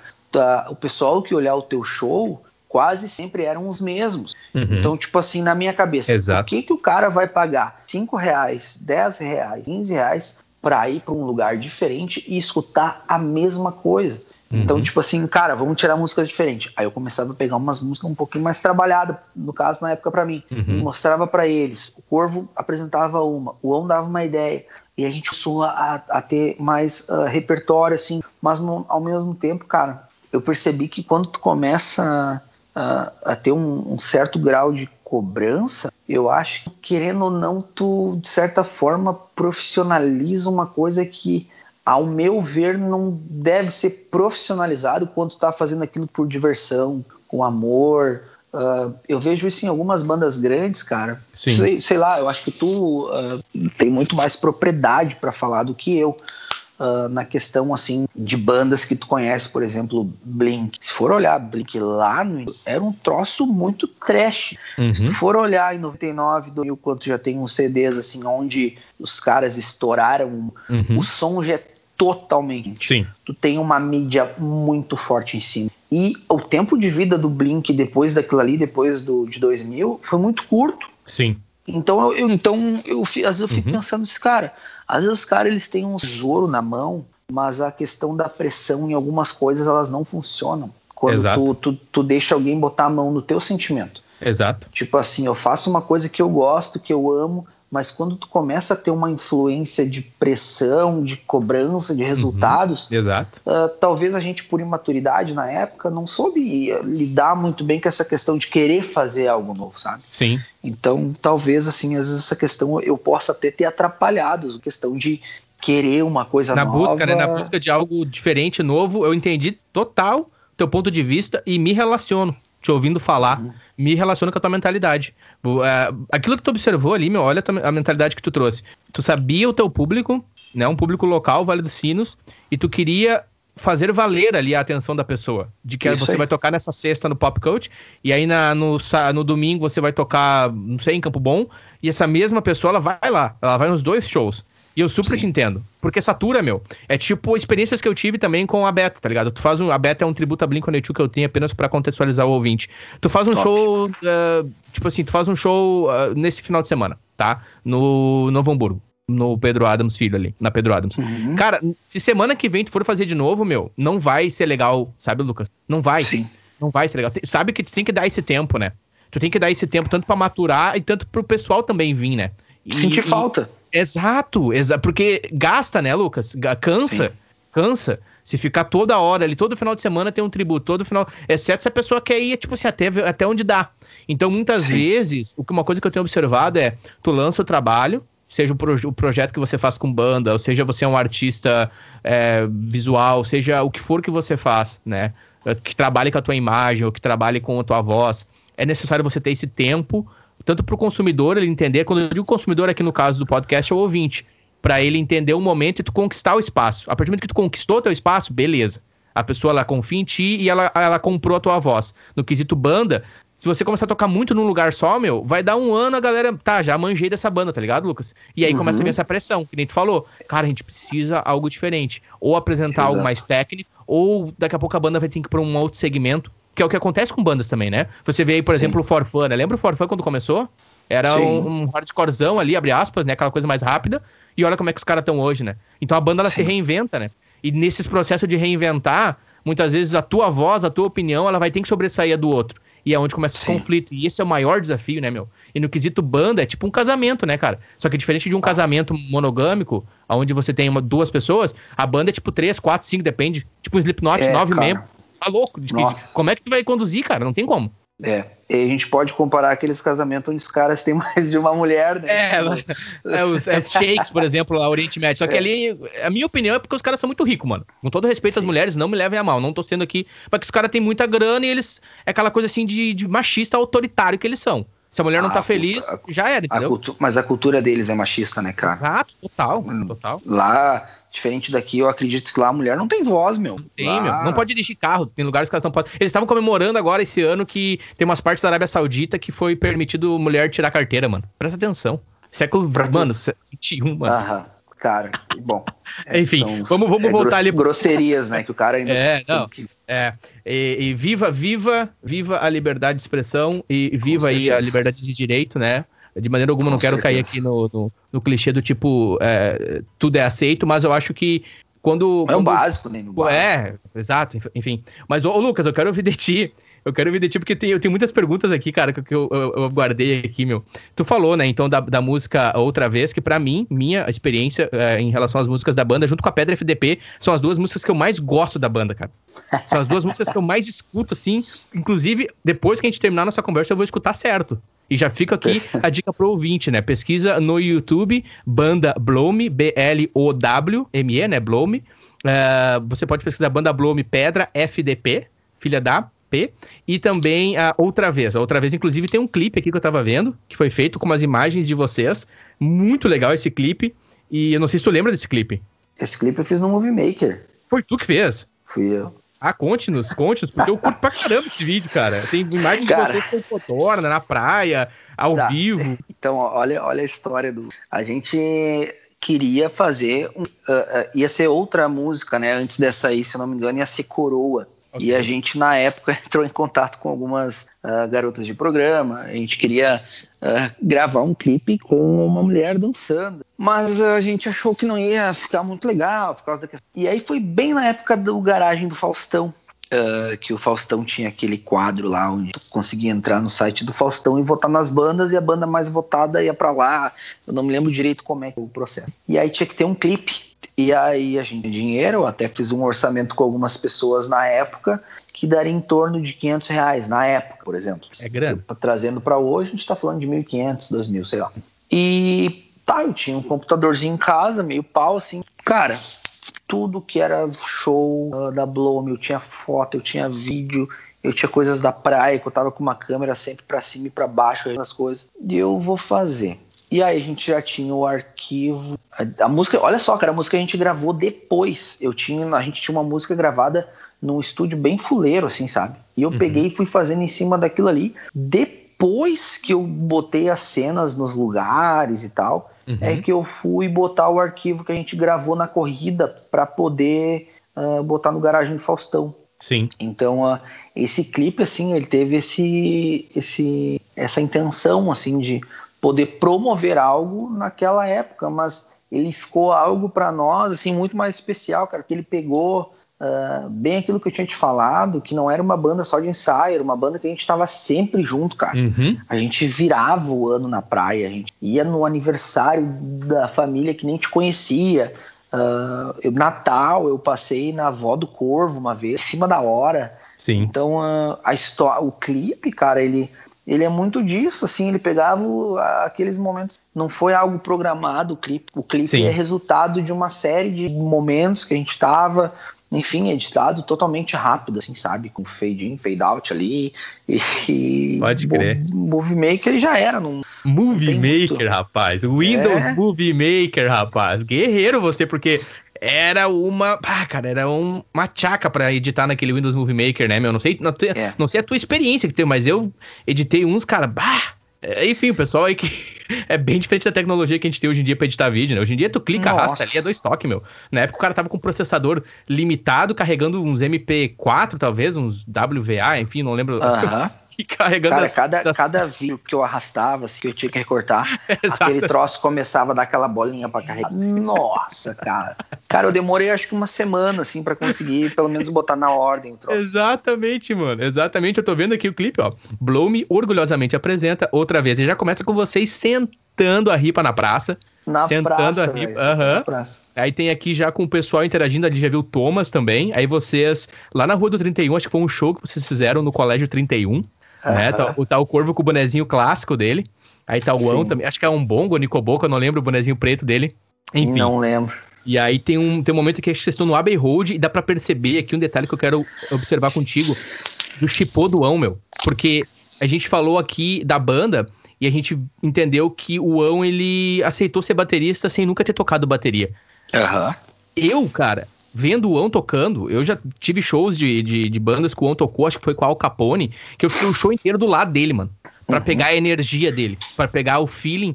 E porque, meu, ele segura muito, né? É, assim, é e ele não tem mão leve. Não, ele senta a ripa e não é de barbada, porque vocês tocavam um, um set muito pancada, punk rock mesmo, rápido, e costumava ser mais rápido do que o normal. Sim. E o Ão comendo no chipô, né, na bateria. Conta um pouco assim como que você observou essa evolução do Ão, que a banda toda ela vem numa evolução, ela vem numa crescente. E ali se fechou então você no baixo, que a gente já entendeu, da necessidade que você entendeu de, cara, dá aqui o baixo pra mim que eu vou tirar um som. Tua pegada uhum. sempre foi muito forte, né? Tua pegada sempre foi assim bem cravada que eu tô vendo nas imagens aqui do clipe, ó. O baixo lá embaixo também, né? O baixo lá embaixo. Eu digo assim, a correia grande, bem lá embaixo, assim, estileira e, e sentando a ripa e o Ão comendo no chipô. Fala um pouco assim das suas lembranças, meu, de ensaio com o Ão na bateria e as coisas começando a acontecer, assim, porque eu já narrei aqui, né? Eu vou narrar de novo. Pra mim, a, a Blow Me era, sem dúvidas, uma das bandas, se não a banda, né, ali da nossa geração, porque antes de nós teve ali o pessoal da Bubis, da Hipercubo. Mas falando da nossa geração, cara, que estava à frente, meu. A Blow Me tava uhum. à frente, tá ligado? Tanto que quando eu conheci a Blow Me, vocês já estavam com banda. Mano, viu o show de vocês, caramba, mano a sinergia, né? A energia de vocês junto, cara. A colaboração como banda era muito massa, meu. Quem conhece a Blome sabe, quem teve o privilégio de ver. Fala um pouco, assim, sobre o Ão, o desenvolvimento dele como baterista e os ensaios, assim.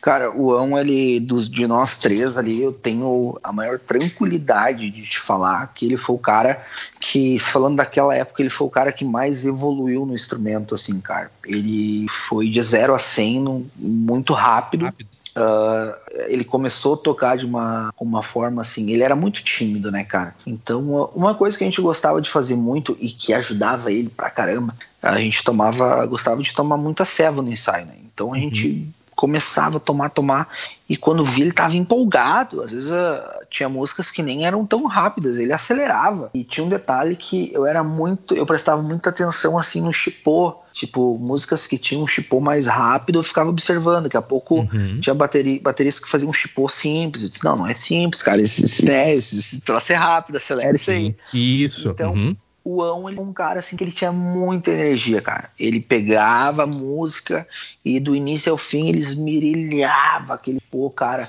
As baquetas assim é, dava pena, sabe, cara?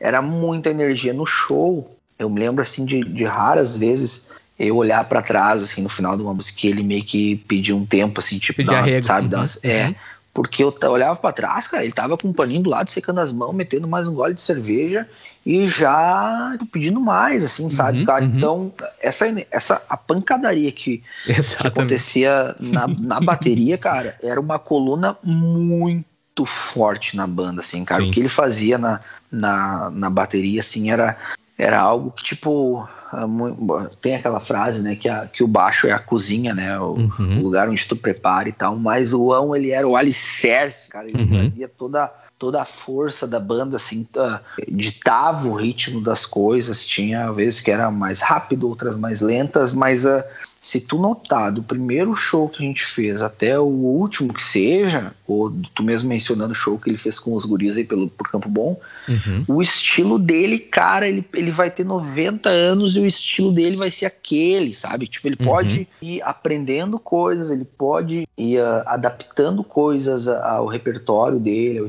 mas ele vai ser aquele cara meio cravado, sabe, cara? A força, normalmente uhum. tu vê baterista quando já tá meio sem força, começa a aliviar um pouco a mão, começa a trazer mais de boa, né?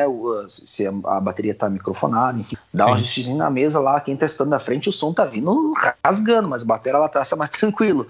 O uhum. ão já era o contrário, o ão sentava, então, tipo assim, lembro das vezes que a gente tocou Uh, em alguns lugares e quando a gente começava para tocar, se a gente ia tocar depois de outra banda, uh, o cara já dava uma mexida na mesa para baixar um pouco o som das coisas da bateria, porque, cara, e o, a pisada dele no, no pedal do bumbo ali era um chute. É, ele era muito, muito forte, assim, cara, na questão de, de bateria e tal. Sim. Então, por isso que eu vejo, cara, que da época, com certeza, de nós três ali, ele era o cara que mais evoluiu no instrumento, o cara que mais uh, somou, que, que aguentou, a, deu estrutura, assim, com certeza, cara, foi o Ão. Sim. Eu, na bateria, assim, cara, sinto, sinto falta, sabe, de fazer. Assim, o cara mandava muito bem. Manda muito bem, né? O Corvinho ele cita, inclusive, o Corvinho ele cita no episódio que o Ão é sem dúvidas um dos melhores bateristas de punk rock que ele já viu performando ao vivo, né? Por conta Cara, dessa Gabriel, energia. O, o Gabriel Corvinho, o Gabriel, né? O Gabriel, ele junto com o meu irmão, o Gabriel mais porque o Gabriel já, já morava junto com o Corvo, né? Hum. Mas o Gabriel, ele ficava do lado, ele ficava. Hoje, hoje a galera olha o, o Gabriel, né? O Corvinho, já adulto, né? Já grande e tal. Mas uh, quando a gente tocava lá na casa do, do Corvo, o Gabriel tinha 9, 10 anos, cara. O Gabriel era um piruzinho, tava Sim. ali uh, chutando bola de um lado pro outro e começou a querer acompanhar um pouco mais. Sim. E ficava do lado do Ão, mas ele era muito pequeno, cara. Então ele, às vezes a gente parava pra tomar uma ceva, fumar um cigarro. Uhum. Cara, ele ficava olhando, posso? Posso? E o Ão pode. E ele ia lá, meu. E eu me lembro que passou assim, tipo, um, dois meses que o Guri começou a sentar na bateria ele começou já a fazer uns tipozinho meio rápido, da, tipo assim, ele não ficou punk rock agora. Uhum, Quando ele sentava uhum. na bateria, cara, era só para tocar punk rock, não tinha outra outra música que o Gabriel sabia sim, fazer na bateria, sim. cara, era só aquilo. E a gente bah, achava o máximo, né, cara? Sim. Hoje é bacana tu ver esses caras uh, super evoluído na, na vida, tanto musical, profissional. Enfim. Sim, eu lembro que quando eu postei o episódio com o Gabriel, a Andressa, que mora aqui em Dublin, ela falou: Meu Deus, eu vi esse guri de fralda. Tipo, umas paradas assim, uhum. sabe? Porque a Andressa, se não me engano, ela é, da, ela é daquela, daquela geração ali com vocês no Ferrari, que vocês tocaram o show que você citou em 2006, na frente do uhum. Teco. O Teco, meu, que tu menciona, é o, é o bar que atendia no Colégio Fernando Ferrari, né? Aham. Uhum.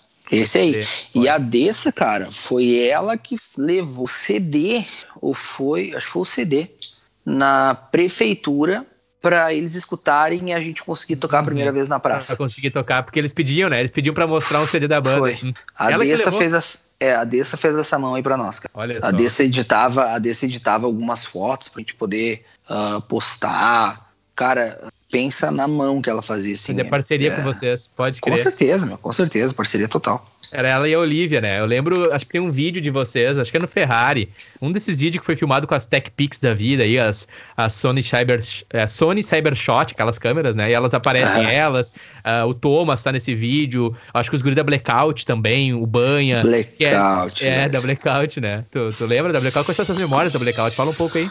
Cara, Blackout pra nós, uh, eles começaram a tocar. A gente começou a tocar, eles começaram a tocar, tipo, muito Foi junto, um assim, atrás do outro, assim. Só que, cara, era uma. Eu gostava muito de ver eles tocar, porque eles tinham a, a mesma mentalidade que a gente, mas em questão musical muito evoluído, cara.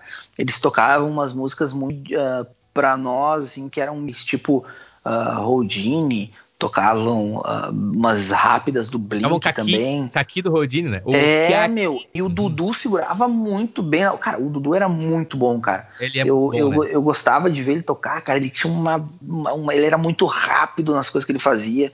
Uh, hum. Uma precisão, ele era um cara muito chato musicalmente, assim. Tu via que ele exigia dele mesmo, assim, a, a perfeição. Ele dava uma estrutura muito boa pra banda. Uh, o Deca tocava muito bem. Uh, o, o Guga também. Vocal, né? É o Guga no baixo e o Dieguinho no vocal. Era essa formação clássica, né? Me corrige.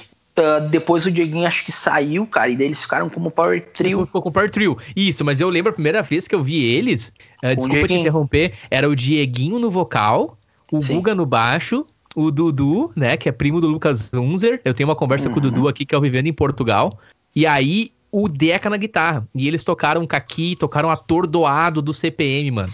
Bah, essa era pancada. Era essa demais. Era e nesse mesmo show, eu nunca vou esquecer isso, porque nesse mesmo show eu vi o, Corvo pela primeira vez na minha vida. E se tu me perguntar como é que tu lembra, mano, eu não sei o porquê que eu lembrei. Quer dizer, eu acho que tem essa questão da memória afetiva, porque depois eu tive contato com o Corvo, acho que daí o meu cérebro não apagou, abre aspas, né, aquela lembrança. Né? Ah, né? Então ficou certo. aquela imagem minha afetiva do Corvo. Eu lembro que eu uh, andava por mim mesmo, eu tava vindo para Campo Bom, voltando a morar em Campo Bom, eu andava ainda sem muita turma, assim, era meio que por mim mesmo, eu digo sozinho, mas não me entendam sozinho no lado triste, sabe? Ah, era solitário. Não, não era isso. Eu simplesmente ainda não tinha, assim, me inteirado com a galera, sabe? Tava, tava começando a chegar no rolê, sabe? E aí eu lembro que eu cheguei no, na Naue e tal, ficava no meu canto ali observando as bandas, e o Corvo chegou, naquela malevolência dele, com o bonezinho preto, uma camisa branca, meu, nunca esqueço. E daí com o All-Star e uma meia mais na canela, assim, o Corvo chegou na dele também, e observando as bandas, tá ligado? Observando as uhum. bandas, observando as bandas. Depois, cara, que eu conheci o Biel, o Biel me mostrou vocês, eu falei, cara, olha só, aquele ali é o Rômulo, Corvo, poxa, agora eu lembro dele e tal. E eu achava que o uhum. Corvo era mais velho, meu, porque o Corvo, ele, tu olha pro rosto do corvo, se tu nunca conversou com o corvo, se tu não conhece a alma do corvo, tu olha assim, tu, ele é um cara que nem tu mencionou, ou ele é um cara muito sério, muito bravo, ou tu não sabe. Eu achava que ele era mais velho, olha, ah, o corvo é mais velho, né, meu? Ah, o corvo assim. Deve... não tô dizendo que ele tem a, a, a fisionomia, mas o, o, olhar, o semblante dele é mais fechado, mais no jeito dele, assim. Mas depois. E feio, né? E feio. Ele é feio, né? Tô tentando não falar isso, cara. Fazendo um monte de rodeio aqui pra não falar. Brincadeira, te amo, Corvo. Te amo. O Corvo tá na lista aqui pra conversar também. Uh, cara, que coisa boa ouvir falar isso aí, velho. Que... Nossa, mano. É, e aí, nessa, nessa cena ali do Ferrari, meu, é, que eu lembro, é, então tinha vocês, a Blackout. Tu lembra de outras bandas que tinha na época, meu? Junto com vocês? Cara, tinha, tinha Sexy Hurt, Gato Preto que era uma a banda do Cavalinho. Charles, do Cavalinho, é, né? A galera, é, a galera que tava sempre junto ali e tal. E era, e era tri, cara, porque, tipo assim, ó, ou tu tava junto no Ferrari, ou tu tava junto no Cris. Ou tu tava uhum. junto no, na praça, na ou praça. tu tava na casa do Corvo. Exato. Então, tipo assim, uh, no Anauê, na, nos shows que tinha no Farol, no Oriente ali, sabe? Uhum. Cara, tipo assim, hoje eu fico olhando assim a cena, meu a cena, se eu for, for falar assim, ah, da época do Fernando Ferrari, a cena hoje, ela tá morta. Não, não porque eu não estou tocando no momento, não é isso. Mas é que, antigamente, se tu ia uma sexta-feira pro centro, ou tu ia encontrar alguém tocando violão na praça, ou ia ter um show, sei lá, numa embaixada, ou ia ter um show propriamente na praça, ou tu iria no Anauê, o Anauê sempre tinha bandas tocando, Uh, tinha o Alquimia uh, na Sapiranga, Sapiranga. Tinha, o, tinha o Bar do Morro, tu tinha... Tinha, o Remy, Igrejinha, tinha é... o Jockey Club, tinha o próprio Novo Hamburgo, ele tinha várias casas, né? É, o, o Pop Cult, tu tinha Nossa. Punk Rock Sunday. Então, cara, se tu quisesse ir alguma coisa de rock, tinha que escolher em qual ir. Qual que a gente vai, então, onde a gente vai hoje, é? Isso, porque tinha. Então a dificuldade para arrumar lugar para tocar na época não, não era difícil, cara. Até a Snoopy a, às vezes botava banda tocar dentro da Snoopy, meu, com bateria. Não sei se chegou a ver. A claro, Snoopy meu, botava, meu, com banda dentro da lancheria, meu. Tinha uma vez que eu fui no aniversário do meu irmão, meu irmão tava fazendo, sei lá o que, 8, 9 anos. E ele foi lá e pediu pros caras tocar Ramones. E os caras tocaram All Small Thing, que era o que eles sabiam tocar de rock. Seria o mais próximo, pode crer. Mas foi muito. Mas os caras tocavam ali dentro, cara. Exato, tu comia um X, uhum. tu comia um X com uma bateria nos teus ouvidos.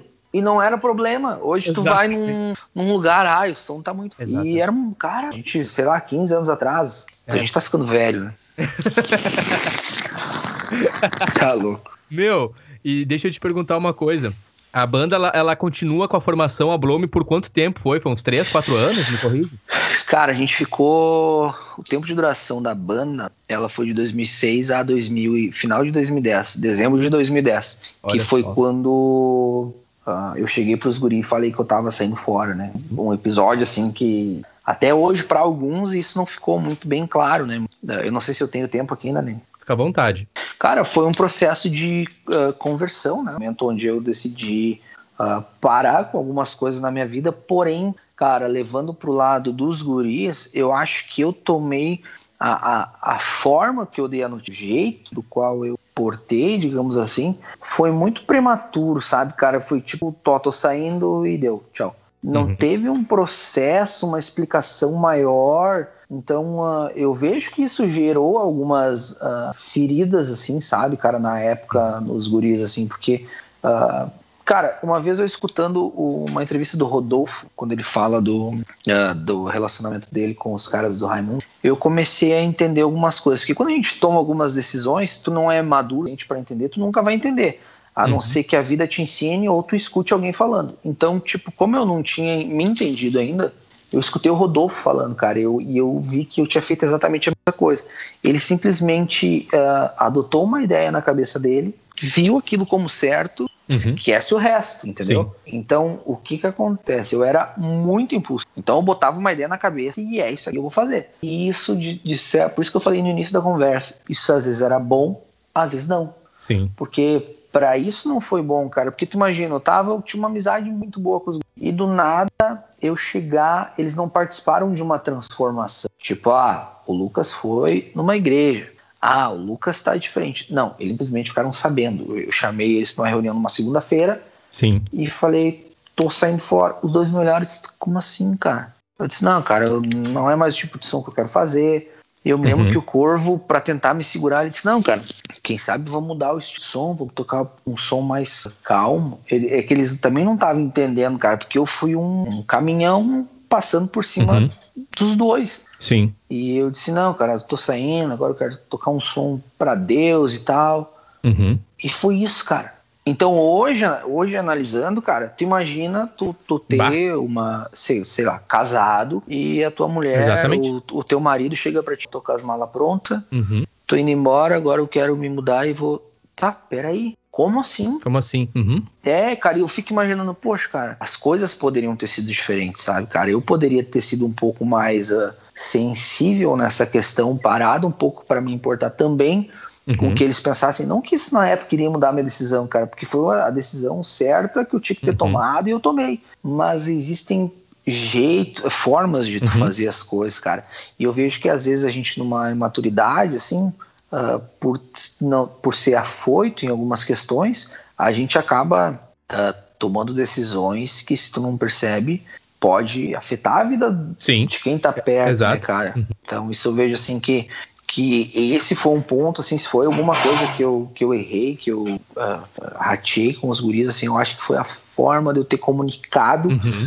uh, a minha saída, porque nunca foi nada contra eles, cara. Meu, eu amo aqueles dois demais. Sim, uh, imagino. Mas uh, tu, acho que passou por um processo parecido, cara, uhum. e, te, e chegou uma hora assim, cara, não coube mais, eu não, não, não me sentia mais, parecia que a minha identidade estava sendo roubada e eu estava fazendo uma outra coisa que não é, sabe? Sim. Cara, não, não concebe mais. Eu, uhum, não concebe mais. Eu com 21 anos, uh, cheio de energia para tentar coisa nova e do nada algo acontece que eu me vejo numa, numa bifurcação, sabe? Eu, eu, eu preciso escolher alguma coisa. Uhum. E cara, eu fui infeliz, assim, na questão de comunicação com os guris, cara. É uma coisa que eu, que eu me arrependo até hoje, né? Mas, como eu disse, isso não mudaria a minha decisão. Na época, a decisão seria a mesma. Hum. Mas uh, a forma com que eu comuniquei, eu acho que foi de uma forma meio agressiva, assim, sabe? O cara foi Sim. tipo. Foi só um. Tipo, ó, tô só avisando e tchau. Sim. Acho que não precisava ter sido assim, sabe? compactuo contigo, mesma mesma situação comigo também, quando eu tive tive o mesmo processo com a Carter, e também não tive a sabedoria para conduzir da melhor maneira. E graças a Deus, hoje tivemos o tempo, eu tive esse tempo para poder conversar com eles e eles me entendem. Agora, acredito que os meninos também, o Corvo, vão, já te entendem, já, já há um diálogo e através dessa conversa também vai ficar mais claro ainda, né? Não Sim. se trata de nós, abre aspas, quando eu digo nós, no meu caso, eu contra alguém. Se trata de uma mudança, algo que realmente impactou a nossa vida e nos fez ver e pensar coisas de maneiras que em alguns momentos fica difícil de conceber. E é uma questão que a gente não faz para anular pessoas, né? A gente não faz para rejeitar, a gente não faz para apontar. Eu posso falar de mim e eu sinto isso por ti também, né? No quesito uhum. conversão em relação a Jesus Cristo, a Deus. Não é uma questão de apontar o dedo você está errado, é uma questão de que isso falou comigo tão forte, impactou Sim. tanto a minha vida e mudou a minha mentalidade e me libertou de coisas que tinham que só eu sei explicar e sentir, que outra pessoa não saberia explicar e sentir, que eu preciso, uhum. inevitavelmente isso me impulsiona para uma decisão, uma mudança que talvez no início pode gerar um pouco de desconforto, mas à medida que o tempo passa, as pessoas te veem melhor. As pessoas te veem realmente, cara, fez sentido aquela atitude. E eu, te conhecendo, eu posso dizer, eu, Luiz Henrique Cardoso Nene, fez total sentido eu acho lindo, cara. Eu lembro que a gente conversou, depois a gente veio ter mais conversas, assim, achei algo genuíno. Não estou falando da tua abordagem, porque isso cabe a você, né? A abordagem, Sim. como você mesmo citou mas o que aconteceu na sua vida, o processo, assim, achei lindo, acho lindo. Inclusive, quero aqui mandar um salve também pra tua esposa, pra Carol, né? Show, cara, que pode deixar. acompanhou. E vamos lá, um parênteses aqui, tá vindo, tá vindo um baby no, um babyzinho aí, né? Me ajuda? Tá, meu, janeiro tá chegando, Pedro, tá chegando o Pedro aí, agora você papai. Pedro, que lindo nome, cara. Pedro, eu acho nome é. massa. É, cara, é um, é um. É difícil o cara dizer assim que, o que, que tu sente, porque tu tá vendo aqui, aquela a barrinha crescer, tu, tu acompanha as ecos e tal. Mas uh, o, que, o que que acontece? Eu tô tentando aprender com quem já tem. Tipo, eu pergunto, cara, como é que é? Disse, não, cara, até na hora de nascer, tu não é nada. Ele falou, tu vai ser, de, tu vai ser depois. Que depois que tu vai ter nos braços, depois que tu vai ver realmente como é que é. Porque uhum. até agora é, é, uma, é um mix de emoção que, tipo, tu não consegue muito uh, botar as coisas no lugar, sabe, cara? Fica bem quando uh, o bebê tá se mexendo ali, tu fica acompanhando, tu conversa com ele e tal. Mas daqui Sim. a pouco tu já olha, é, tá dentro tá, tá barriga ainda, mas quando é que vai chegar janeiro? E tu fica naquela assim, meu Deus, cara, como é que vai ser, sabe? Será que eu vou ser um bom pai? Será que, como é que, do que, que ele vai gostar? Enfim, né? Eu acho que da, passa um filme na cabeça da primeira vez que tu conseguiu andar com uma bicicleta sem rodinha, quando descia uma rua de carrinho de lomba, eh, sabe? Sim. Tu fica pensando, cara, agora vai ser com ele. Então, que massa, meu. É, cara, traz uma, uma visão um pouco diferente das coisas, assim, sabe? Eu fico feliz e me emociono junto contigo porque eu tenho isso comigo, sabe? Eu tenho interesse, tenho desejo, planejo ser pai e ter construído uma família, cara. E, e, eu imagino só, não tô aqui de maneira alguma dizendo que eu entendo, porque não, não entendo, não faço ideia nenhuma. Mas Nem eu imagino eu. o poder, mano. Eu imagino o poder, assim, aquela bênção quando tu tem. Ah, sei lá, meu. Eu acho que eu quero ter mais conversas, obviamente, contigo, pra gente poder pra ouvir mais de ti também, uh, se uhum. tu tiver interesse, né? Com e, certeza. Sobre. Porque, bah, né, meu, é, tipo, é teu, sabe? É teu filho, assim, tipo, uma, ah, não me leva mais, tipo, uma extensão tua, né? Tipo, vem de Sim. ti, né, cara? Ah, é, eu acho que te ajuda a entender mais sobre você também. Eu acho, tá? Só tô aqui, coisas que eu ouço falar, e meu pai, minha família, né? Eles, uh, eles dizem assim, tipo, que tu meio que te, te, encontra também naquela criança, naquele ser, né? Na, no teu filho, e te ajuda a te entender também, sabe? E te faz cara, melhor, né? Digamos assim, né? Na base do amor e afins. Cara, isso tudo que tu tá falando é o que eu já tô vivendo agora. E aí tu imagina tu tentar botar isso tudo em uh, botar tudo no espaço certo, por exemplo, assim, dentro do teu coração, ajeitar os sentimentos. Uhum. Cara, eu não, mas eu já desisti de tentar ajeitar essas coisas, sabe? Tu vive. Desisti de dia. Muito bom. Dia, hoje, é, hoje é domingo, eu vou viver hoje. Exatamente. É isso aí, exatamente. Cara, muito bom, mano. Muito bom. Mas, ô Lucas, deixa eu te perguntar aqui, nós estamos com uma hora e 28. Eu também não quero tomar muito teu tempo. A ideia do Nene Talk é inicialmente abordar a pessoa e descobrir ela através de algumas coisas. No caso aqui, a nossa sinergia com a música. Então eu te descubro, né? O ouvinte te descobre. O Nene Talk, ele não tá aqui pra seguir uma onda de... Porque hoje é cool, né? Ter podcast, né? Tá, tá legal, né? Hoje em dia, pá, podcast, podcast. O Nene Talk, ele tá pra ficar, entendeu? Eu quero ter mais conversas, Show. eu sempre promover as, os pontos de vista, as visões, né? As experiências, e você é uma pessoa que sempre soma muito, está aqui compartilhando conhecimento, experiência de vida, e para a cena de Campo Bom também é uma peça muito importante, você e a Blome, né? Então a gente está construindo isso juntos. E, de novo, obrigado pelo teu tempo, mas eu quero, antes da gente é, ir pro desfecho da conversa, eu quero te perguntar, voltando ali para a Blome, de uma entrevista, cara, que para mim é uma das melhores entrevistas na internet que é da Blome no Toca Aí da TV Fevale. Meu Tu te dessa entrevista? Nossa, nossa, nossa, nossa. Ah! Cara, eu lembro, eu lembro, lembro. Lembro que a gente recebeu um, um contato de, perguntando se a gente queria fazer, né? Meu Deus, cara, a gente vai dar uma entrevista. Meu Deus, cara, o que, que é isso? E, cara, a gente tinha as regras. Essa o Corvo não participava, né? Então era uma regra minha do A gente precisava beber. Era lei minha do O Corvo, ele não, ele não vinha junto, sabe? Ele até tomava, mas uh, não. E eu me lembro que eu saí do trabalho, foi de semana. Eu e a gente passou, pegou uns latão. Na época não tinha essa coisa de botar o celular e achar no Waze ali onde é que é o lugar. Eu imprimi um mapa, uhum. passei uma caneta marca-texto pela rua, assim, para eu saber onde é que era. Botei o João e o Corvo o à frente assim onde é que era. Uma chuva, cara. Pra eu descobrir depois que o lugar era, era lá no Brent. Ah, fogo, velho. Nossa, cara. Tipo, que... Tu imprimiu um mapa pra saber eu chegar no lugar que tu já conhecia. Sim. Sim, Boa. sim. E aí, cara, a gente chegou lá. E aí, enfim, a gente meio travado, com medo ali.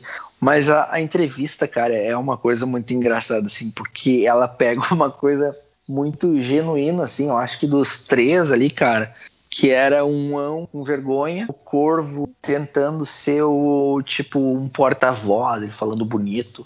Tanto que, cara, ele fala uma ele fala uma besteira. Cara, eu, eu vou eu vou rir da cara dele até a gente ficar velho. Quando ele fala assim, não, a gente tá aí, vai gravar um disco, uma faixa etária. Ele fala, ele fala numa faixa etária de 12 músicas. Cara, que merda é essa? Faixa etária de 12 cara, bah, mano. Cara, ele tentava usar umas palavras bonitas, assim, sabe? Mas pra quem, se, se alguém não presta atenção e não sabe o que é uma faixa etária, cara do céu, ele fala de um jeito assim que tu quer comprar o CD, meu Deus, é uma faixa etária. De... Então, sabe, o Ão também envergonhado, o cara foi perguntar influências e tal. Sabia que o Ão escutava Slipknot, Fadal, o Ão escutava Angra, escutava isso. Mas quando o cara começou a perguntar as influências para nós, a gente falava, ah, influência em death metal. Nossa! A gente se olhou assim.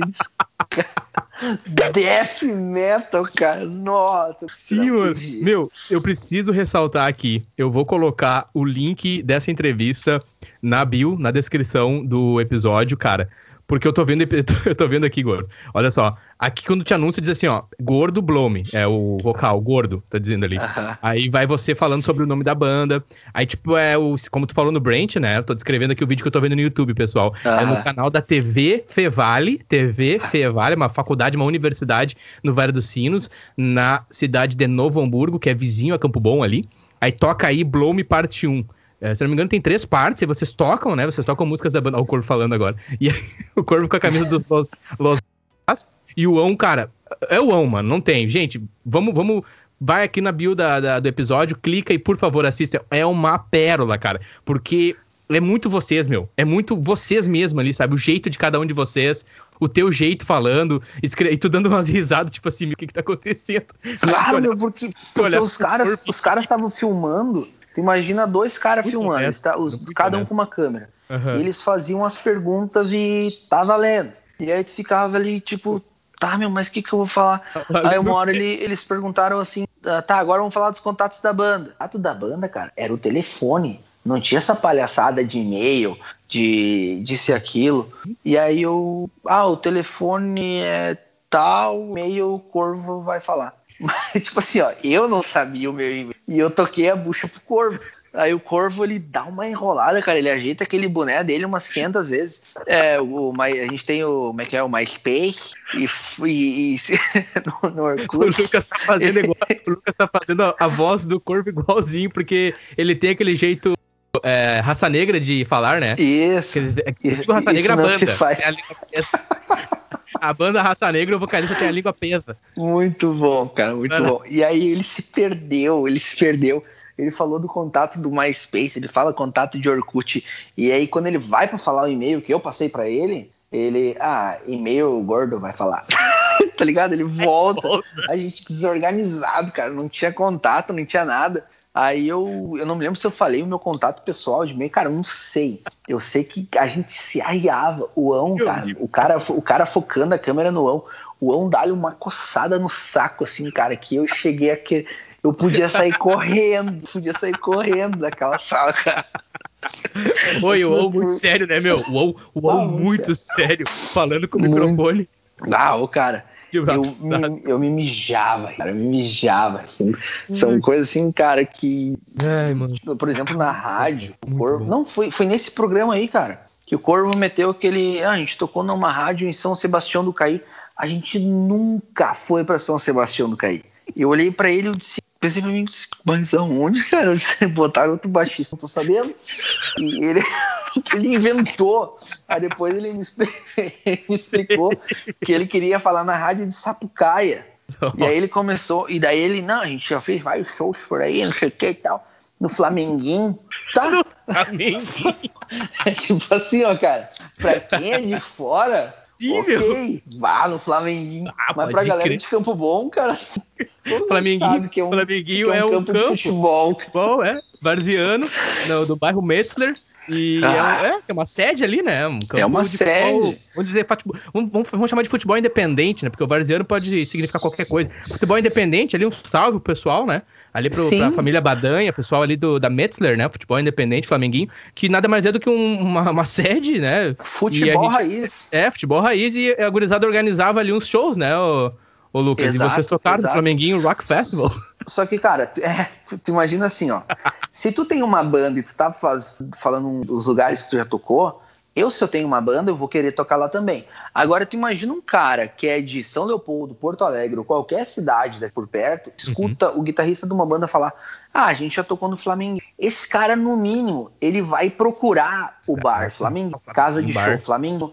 Ele vai tentar entender o que, que é o Flamenguinho, mas ele nunca vai saber que aquele é a sede de um campo de futebol.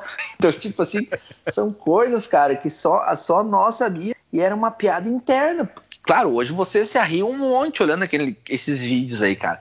Mas para nós, cara, a gente não aguentava, a gente chorava, chorava, saía depois dali, a gente se arriando. Meu Deus, cara, era assim, doía a barriga de tanto que a gente ria, cara. Sim. Era muito, muito, muito bom. O Corvo tentando controlar a voz. Tu pode ver, cara, que nesse, nessa entrevista do TV Vale, ele tenta ser todo cordial, ele tenta falar assim, um tom mais ameno, ele tenta dar umas controladas e tal. E eu olho, eu fico olhando e o que, que esse louco tá fazendo, cara? Cara, tá... isso, cara, isso é muito, cara, muito engraçado, mano. É muito bom, velho. É muito. Ah, meu. Ah, velho. Que coisa genuína, cara. Eu tô vendo aqui e essa de falar assim, meu, deixa eu te dizer, quando eu tava começando aqui, quando eu tava começando, quando eu vi, parece que faz uns 10 anos, faz 3 meses atrás. Os primeiros episódios, eu tentava também algo mais profissional, sabe? Sabe, Sim. uma voz mais profissional, assim, Aí, o Gabriel da Mock, a marca Mock, que é uma marca de, de skate ali de Campo Bom, ele olhou uhum. pra mim assim, meu, quem é aquele cara lá no teu podcast? Eu falei, sou eu, mas que tu, cara? Olha o jeito que tu tá falando no, na conversa, né? E aí eu. Ah. Principalmente na introdução, os primeiros episódios, né? Os ouvintes que quiserem ter essa, essa experiência. E eu tô assim, eu tô nessa, tipo assim, tentando manter um. É tipo um, auto, um autotune natural, sabe? Ah. E ao mesmo tempo, o ouvinte que me conhece, a pessoa que me conhece, como esse meu amigo, o Gabriel, ele falou, cara, tá muito estranho, meu. Fala do teu jeito normal, entendeu? E aí eu comecei a ganhar minha voz e, e eu tô cada vez mais, assim, respeitando, obviamente, né, a questão de, de, de, volumes e afins, mas sendo mais natural, sabe, Lucas? Então, só co compactuando com o Corvo ali naquele momento, ele, tipo, ele já te conhecia, conhecia o On, sabia que de vocês dois ia vir muita coisa engraçada, e pensou, ah, pelo menos eu vou ser o, né, mano, tem uma coisa mais, até que, tanto que ele tá sentado no meio, né? Então vocês três estão sentados, e o Corvo, ele tá sentado no meio, assim. Claro, ele era, o cara, ele era o cara que gostava de falar, ele tinha comunicação coisa que eu, eu e o On a gente não tinha. Por exemplo, se fosse para conversar com alguém, uhum. o cara certo era o Corvo, porque o Corvo ele tinha uma, ele conseguia desenrolar uma conversa. Eu já era muito, muito fechado. O Ão, então, era um cofre. Uhum. Tinha muita. Só depois que a gente né, tomava uns traguinhos. Mas uhum. uh, o Corvo, ele sempre foi o cara que conseguiu conversar melhor, assim, pela banda, cara. Sempre foi um cara que arrumou muito show. É, ele foi um cara que fez, fez bastante, assim, né, cara? Embora ele tenha se atrapalhado todo nessa entrevista aí que a gente dá risada até hoje pergunta, mesma coisa o Ão, né? O cara pergunta para ele: "Ah, os shows marcaram?" Ah, eu não tenho nenhum show especial. Para mim, todos são especiais. Mas tem um show especial, foi o da. não tem show especial porque todos são especiais, mas se mas... tem um Aí ele fala da, da praça, eu não lembro qual que foi que ele falou, mas eu sei que daí tem, ele fala um especial e eu fiquei pensando, meu Deus. Ô, meu, ô, meu, na hora que ele tá falando as referências dele, ele tá falando as referências, né, de tu fala, de, o, o, o Corvo fala, aí dá um silêncio, assim, o On começa a falar, na hora que ele fala trash, o Def, dá um silêncio que, meu, todo mundo, mesmo quem não conhece vocês, percebe que, tipo, nossa, ficou, ele tá se arriando, só pode. E o outro Cara, segurando, segurando ali aquela poker face, assim. Não, não é brabão, brabão. Eu sou, eu sou batera do System of a Down e é isso aí, assim, pode ver, cara, que quando ele fala, eu acho que quando ele fala death metal, depois, logo depois que ele fala, o Corvo olha pra mim e dá risada. Sim, sim, e aí sim. Eu, e aí eu tenho que me segurar, porque a minha vontade era dizer mentiroso, né? tipo, fazer isso, né, cara? Mas deu vontade. Cara, muito bacana, mano. Muito bacana. Eu quero indexar aqui. E, e cara, o que eu, que eu trago assim nessa conversa é. Cara, é um sentimento muito bom bacana, e, e, honesto, sabe? Eu, eu, eu, desde o início, assim, das falas, é, você narrando ali teu início com a música, você narrando as tuas questões pessoais, né, adolescente principalmente, o cara cheio de energia, cheio de vontade, de vontade explodindo, né, cara? Vamos fazer, Sim. vai, vamos fazer. E muitas vezes o cara acaba sendo é, impulsivo, né? O cara acaba Sim. tomando umas decisões que poderiam ser evitadas, ou pelo menos repensadas uhum. de uma maneira melhor. E aí você conhece essas duas personalidades incríveis. Quem conhece tanto o Rômulo, né, o Corvo, quanto o Ão, o Jean Simi, sabe que são pessoas do bem, gente assim que tem uma energia, um, um, um, carisma também, apesar de, como a gente tá narrando aqui, né, o On ser mais, abre aspas, fechado e tímido, a partir do momento que você conhece ele, cara, é isso aí, mano, resumo, é parceirão mesmo. Para mim, a Blome tem um lugar muito especial no meu coração. A Blome, é, a Carter acontece muito por causa da Blome. A Carter é minha primeira banda, né, o que para mim é algo show, muito cara. importante também, que foi onde eu comecei a me é, me encontrar de novo na cidade de Campo Bom. Eu morei um tempo em Araricá e eu volto a Campo Bom. E a arte, a música, ela tem esse papel na nossa vida. Essa é uma das razões Bacana. pelas quais eu sou muito a favor de arte, de expressão, né? Seja através da poesia, de uma pintura, da música, do que você vier a fazer. É, você se expressar é muito importante. A gente não reprimir o que a gente sente, sabe? A gente se expressar, colocar uhum. para fora. Seja através de um podcast, enfim. E aí a Bloom, ela é a banda que, por exemplo, eu lembro que você, Lucas, num domingo, você falou para mim assim: Meu, a gente vai tocar num festival que vai acontecer no SESI. Vai ser. Bah. Acho que foi no sábado, mano. Acho que foi no sábado que tu me falou. Nossa. Se não chegou pra mim e falou, Nene, a gente vai tocar no festival. É só vocês chegar lá e vocês tocam também. E o Corvo, por exemplo, ele levou, me levou num domingo no Pop Cult e me apresentou pro Marcelo. Onde é que eu quero uhum. chegar? Qual é o meu ponto com isso? Vocês, apesar de a gente ter citado aqui, narrado momentos de do ego, da vaidade da adolescência, vocês, acima de tudo, mantinham também aquela coisa, cara, vem junto com a gente, entendeu? É isso que eu quero dizer. Vocês chegavam assim, mano, vem show. junto com a gente. Vem junto com a gente, sabe? Mesmo sabendo das vaidades, da adolescência, hoje a gente está aqui dois homens com 30 anos. A gente já tem maior maturidade, vocabulário e repertório para entender e fazer a leitura, né, dos momentos Sim. da vida e, e, refletir sobre. Volta 15 anos atrás, é pouco repertório e muita vontade. Uhum. Então, Sim. É óbvio que às vezes o ego, a vaidade vai falar mais alto. E competição. É um, motor, é um motor de Ferrari não Fusca, né? Exatamente, não. exatamente. E vocês não, cara, vem com a gente, anda com a gente, entendeu? Vai no nosso show bebe aqui com a gente, ó. Toma aqui nossa bebida junto. Cara, isso para mim, e eu posso falar pela carta também, a Blome é sim, assim, fundamental, cara. Eu quero te agradecer, agradecer você, Lucas, pela tua atitude, cara. Atitude punk, mano. Né? Atitude Não. punk. Eu digo atitude do just do it yourself. Às vezes a pessoa fala em atitude certo. punk, o cara pensa que é um anarquista que vai sair quebrando patrimônio público. Não é essa a minha visão de punk rock. Não é. Eu te entendo. A minha visão de punk entendo. rock, a minha visão de punk rock pode parecer bem clichê aqui, mas ela é muito baseada no amor e no perdão. Uhum. Te dá Show, cara. de mesmo. Essa é a minha visão de, de, de punk rock e eu vejo isso em você e na banda, cara. Obrigado.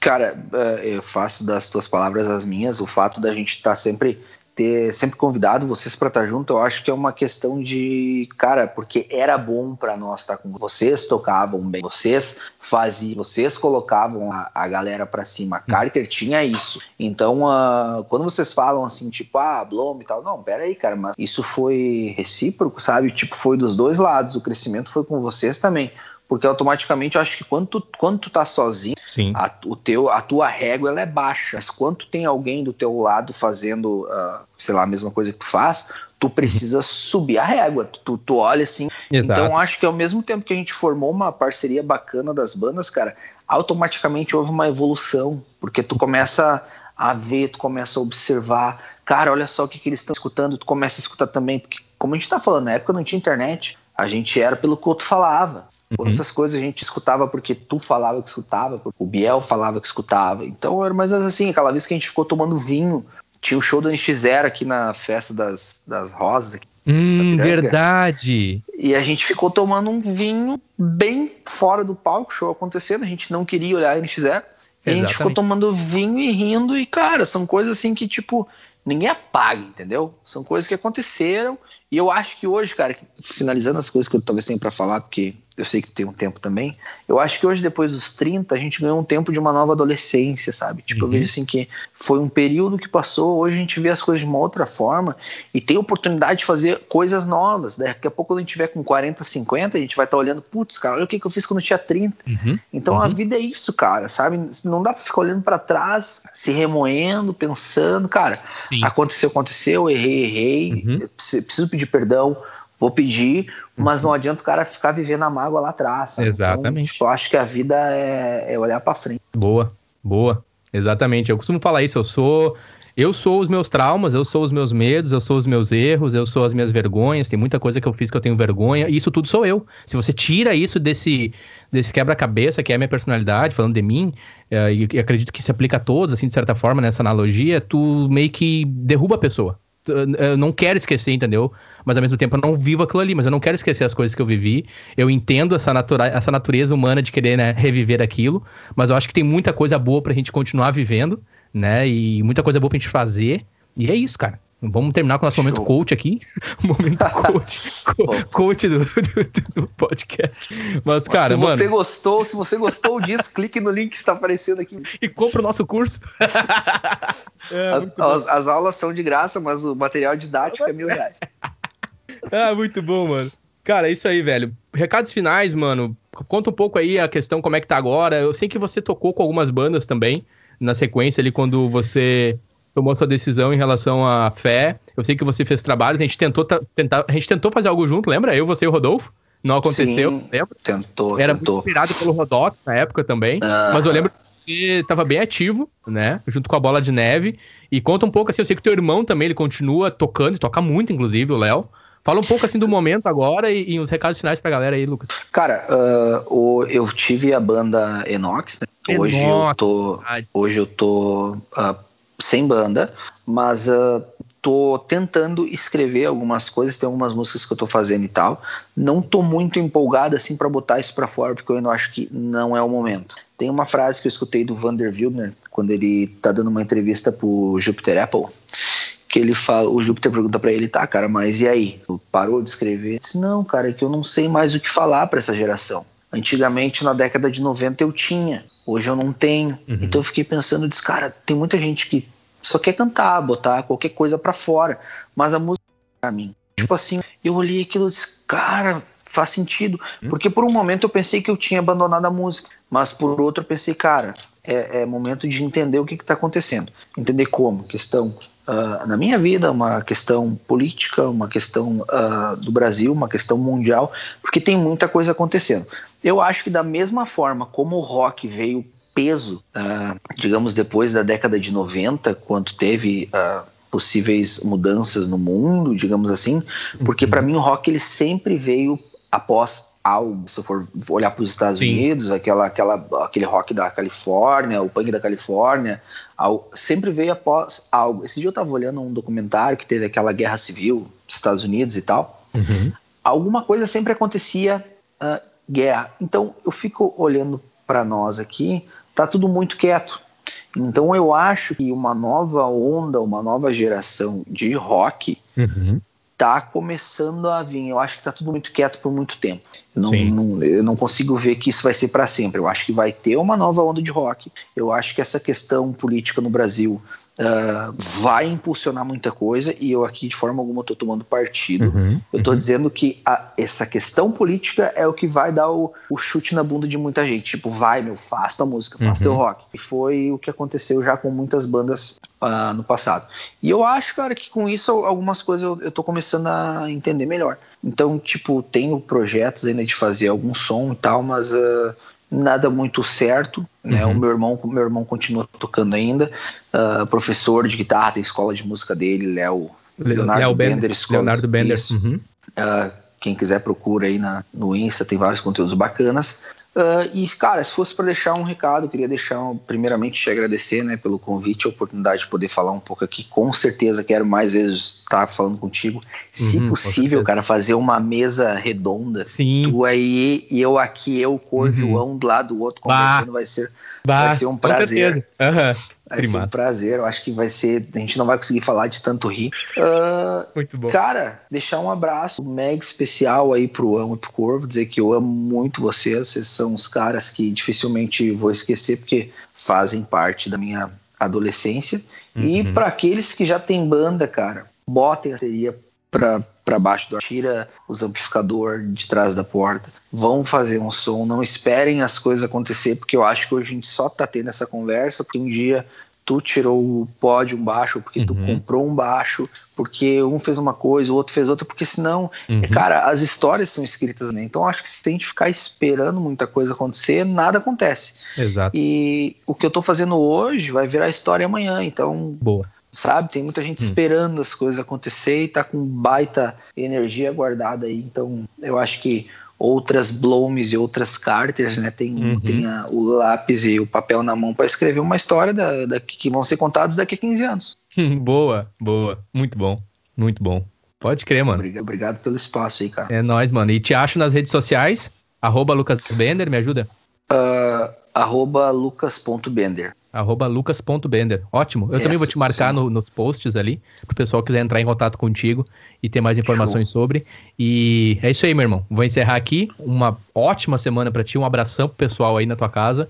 E a gente mantém o contato e com certeza, viu? A ideia da mesa redonda, de manter conversas ali, né? Tô ganhando meu espaço, tô indo aos pouquinhos, e tal o que tá acontecendo. Não quero encher o saco das pessoas, né, Lucas? Mas a gente vai indo aos pouquinhos, vai ganhando corpo, e aí você vai entendendo a sua voz, entendendo o seu espaço, com muito respeito e, e cuidado, porque hoje em dia tem muito mais assunto que só gera calor e não traz luz, né? No sentido de que as pessoas se atacam, mas não se entendem. Então, eu não quero ser alguém que vai trazer esse conteúdo. É muito fácil, Lucas. Eu crio uma thumb, boto ali uma, Nossa, um chamado de violência, algo que gere, sei lá, seja no futebol, qualquer outra área. Você vai clicar e eu vou alimentar o quê? O que, que eu tô trazendo? Então eu vou aos pouquinhos, eu acredito nesse projeto. E eu acredito que com o tempo as coisas vão maturando e eu vou amadurecendo e através das conversas Show. a gente vai ganhando mais espaço e com certeza conto contigo sempre, é a primeira de muitas. Obrigadão. Parabéns, parabéns pelo teu trabalho, meu abraço para todo mundo aí que tá nos ouvindo. Valeu, mano, abração.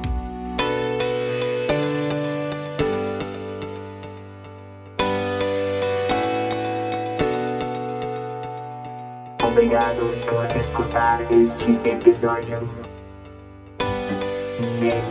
Talk.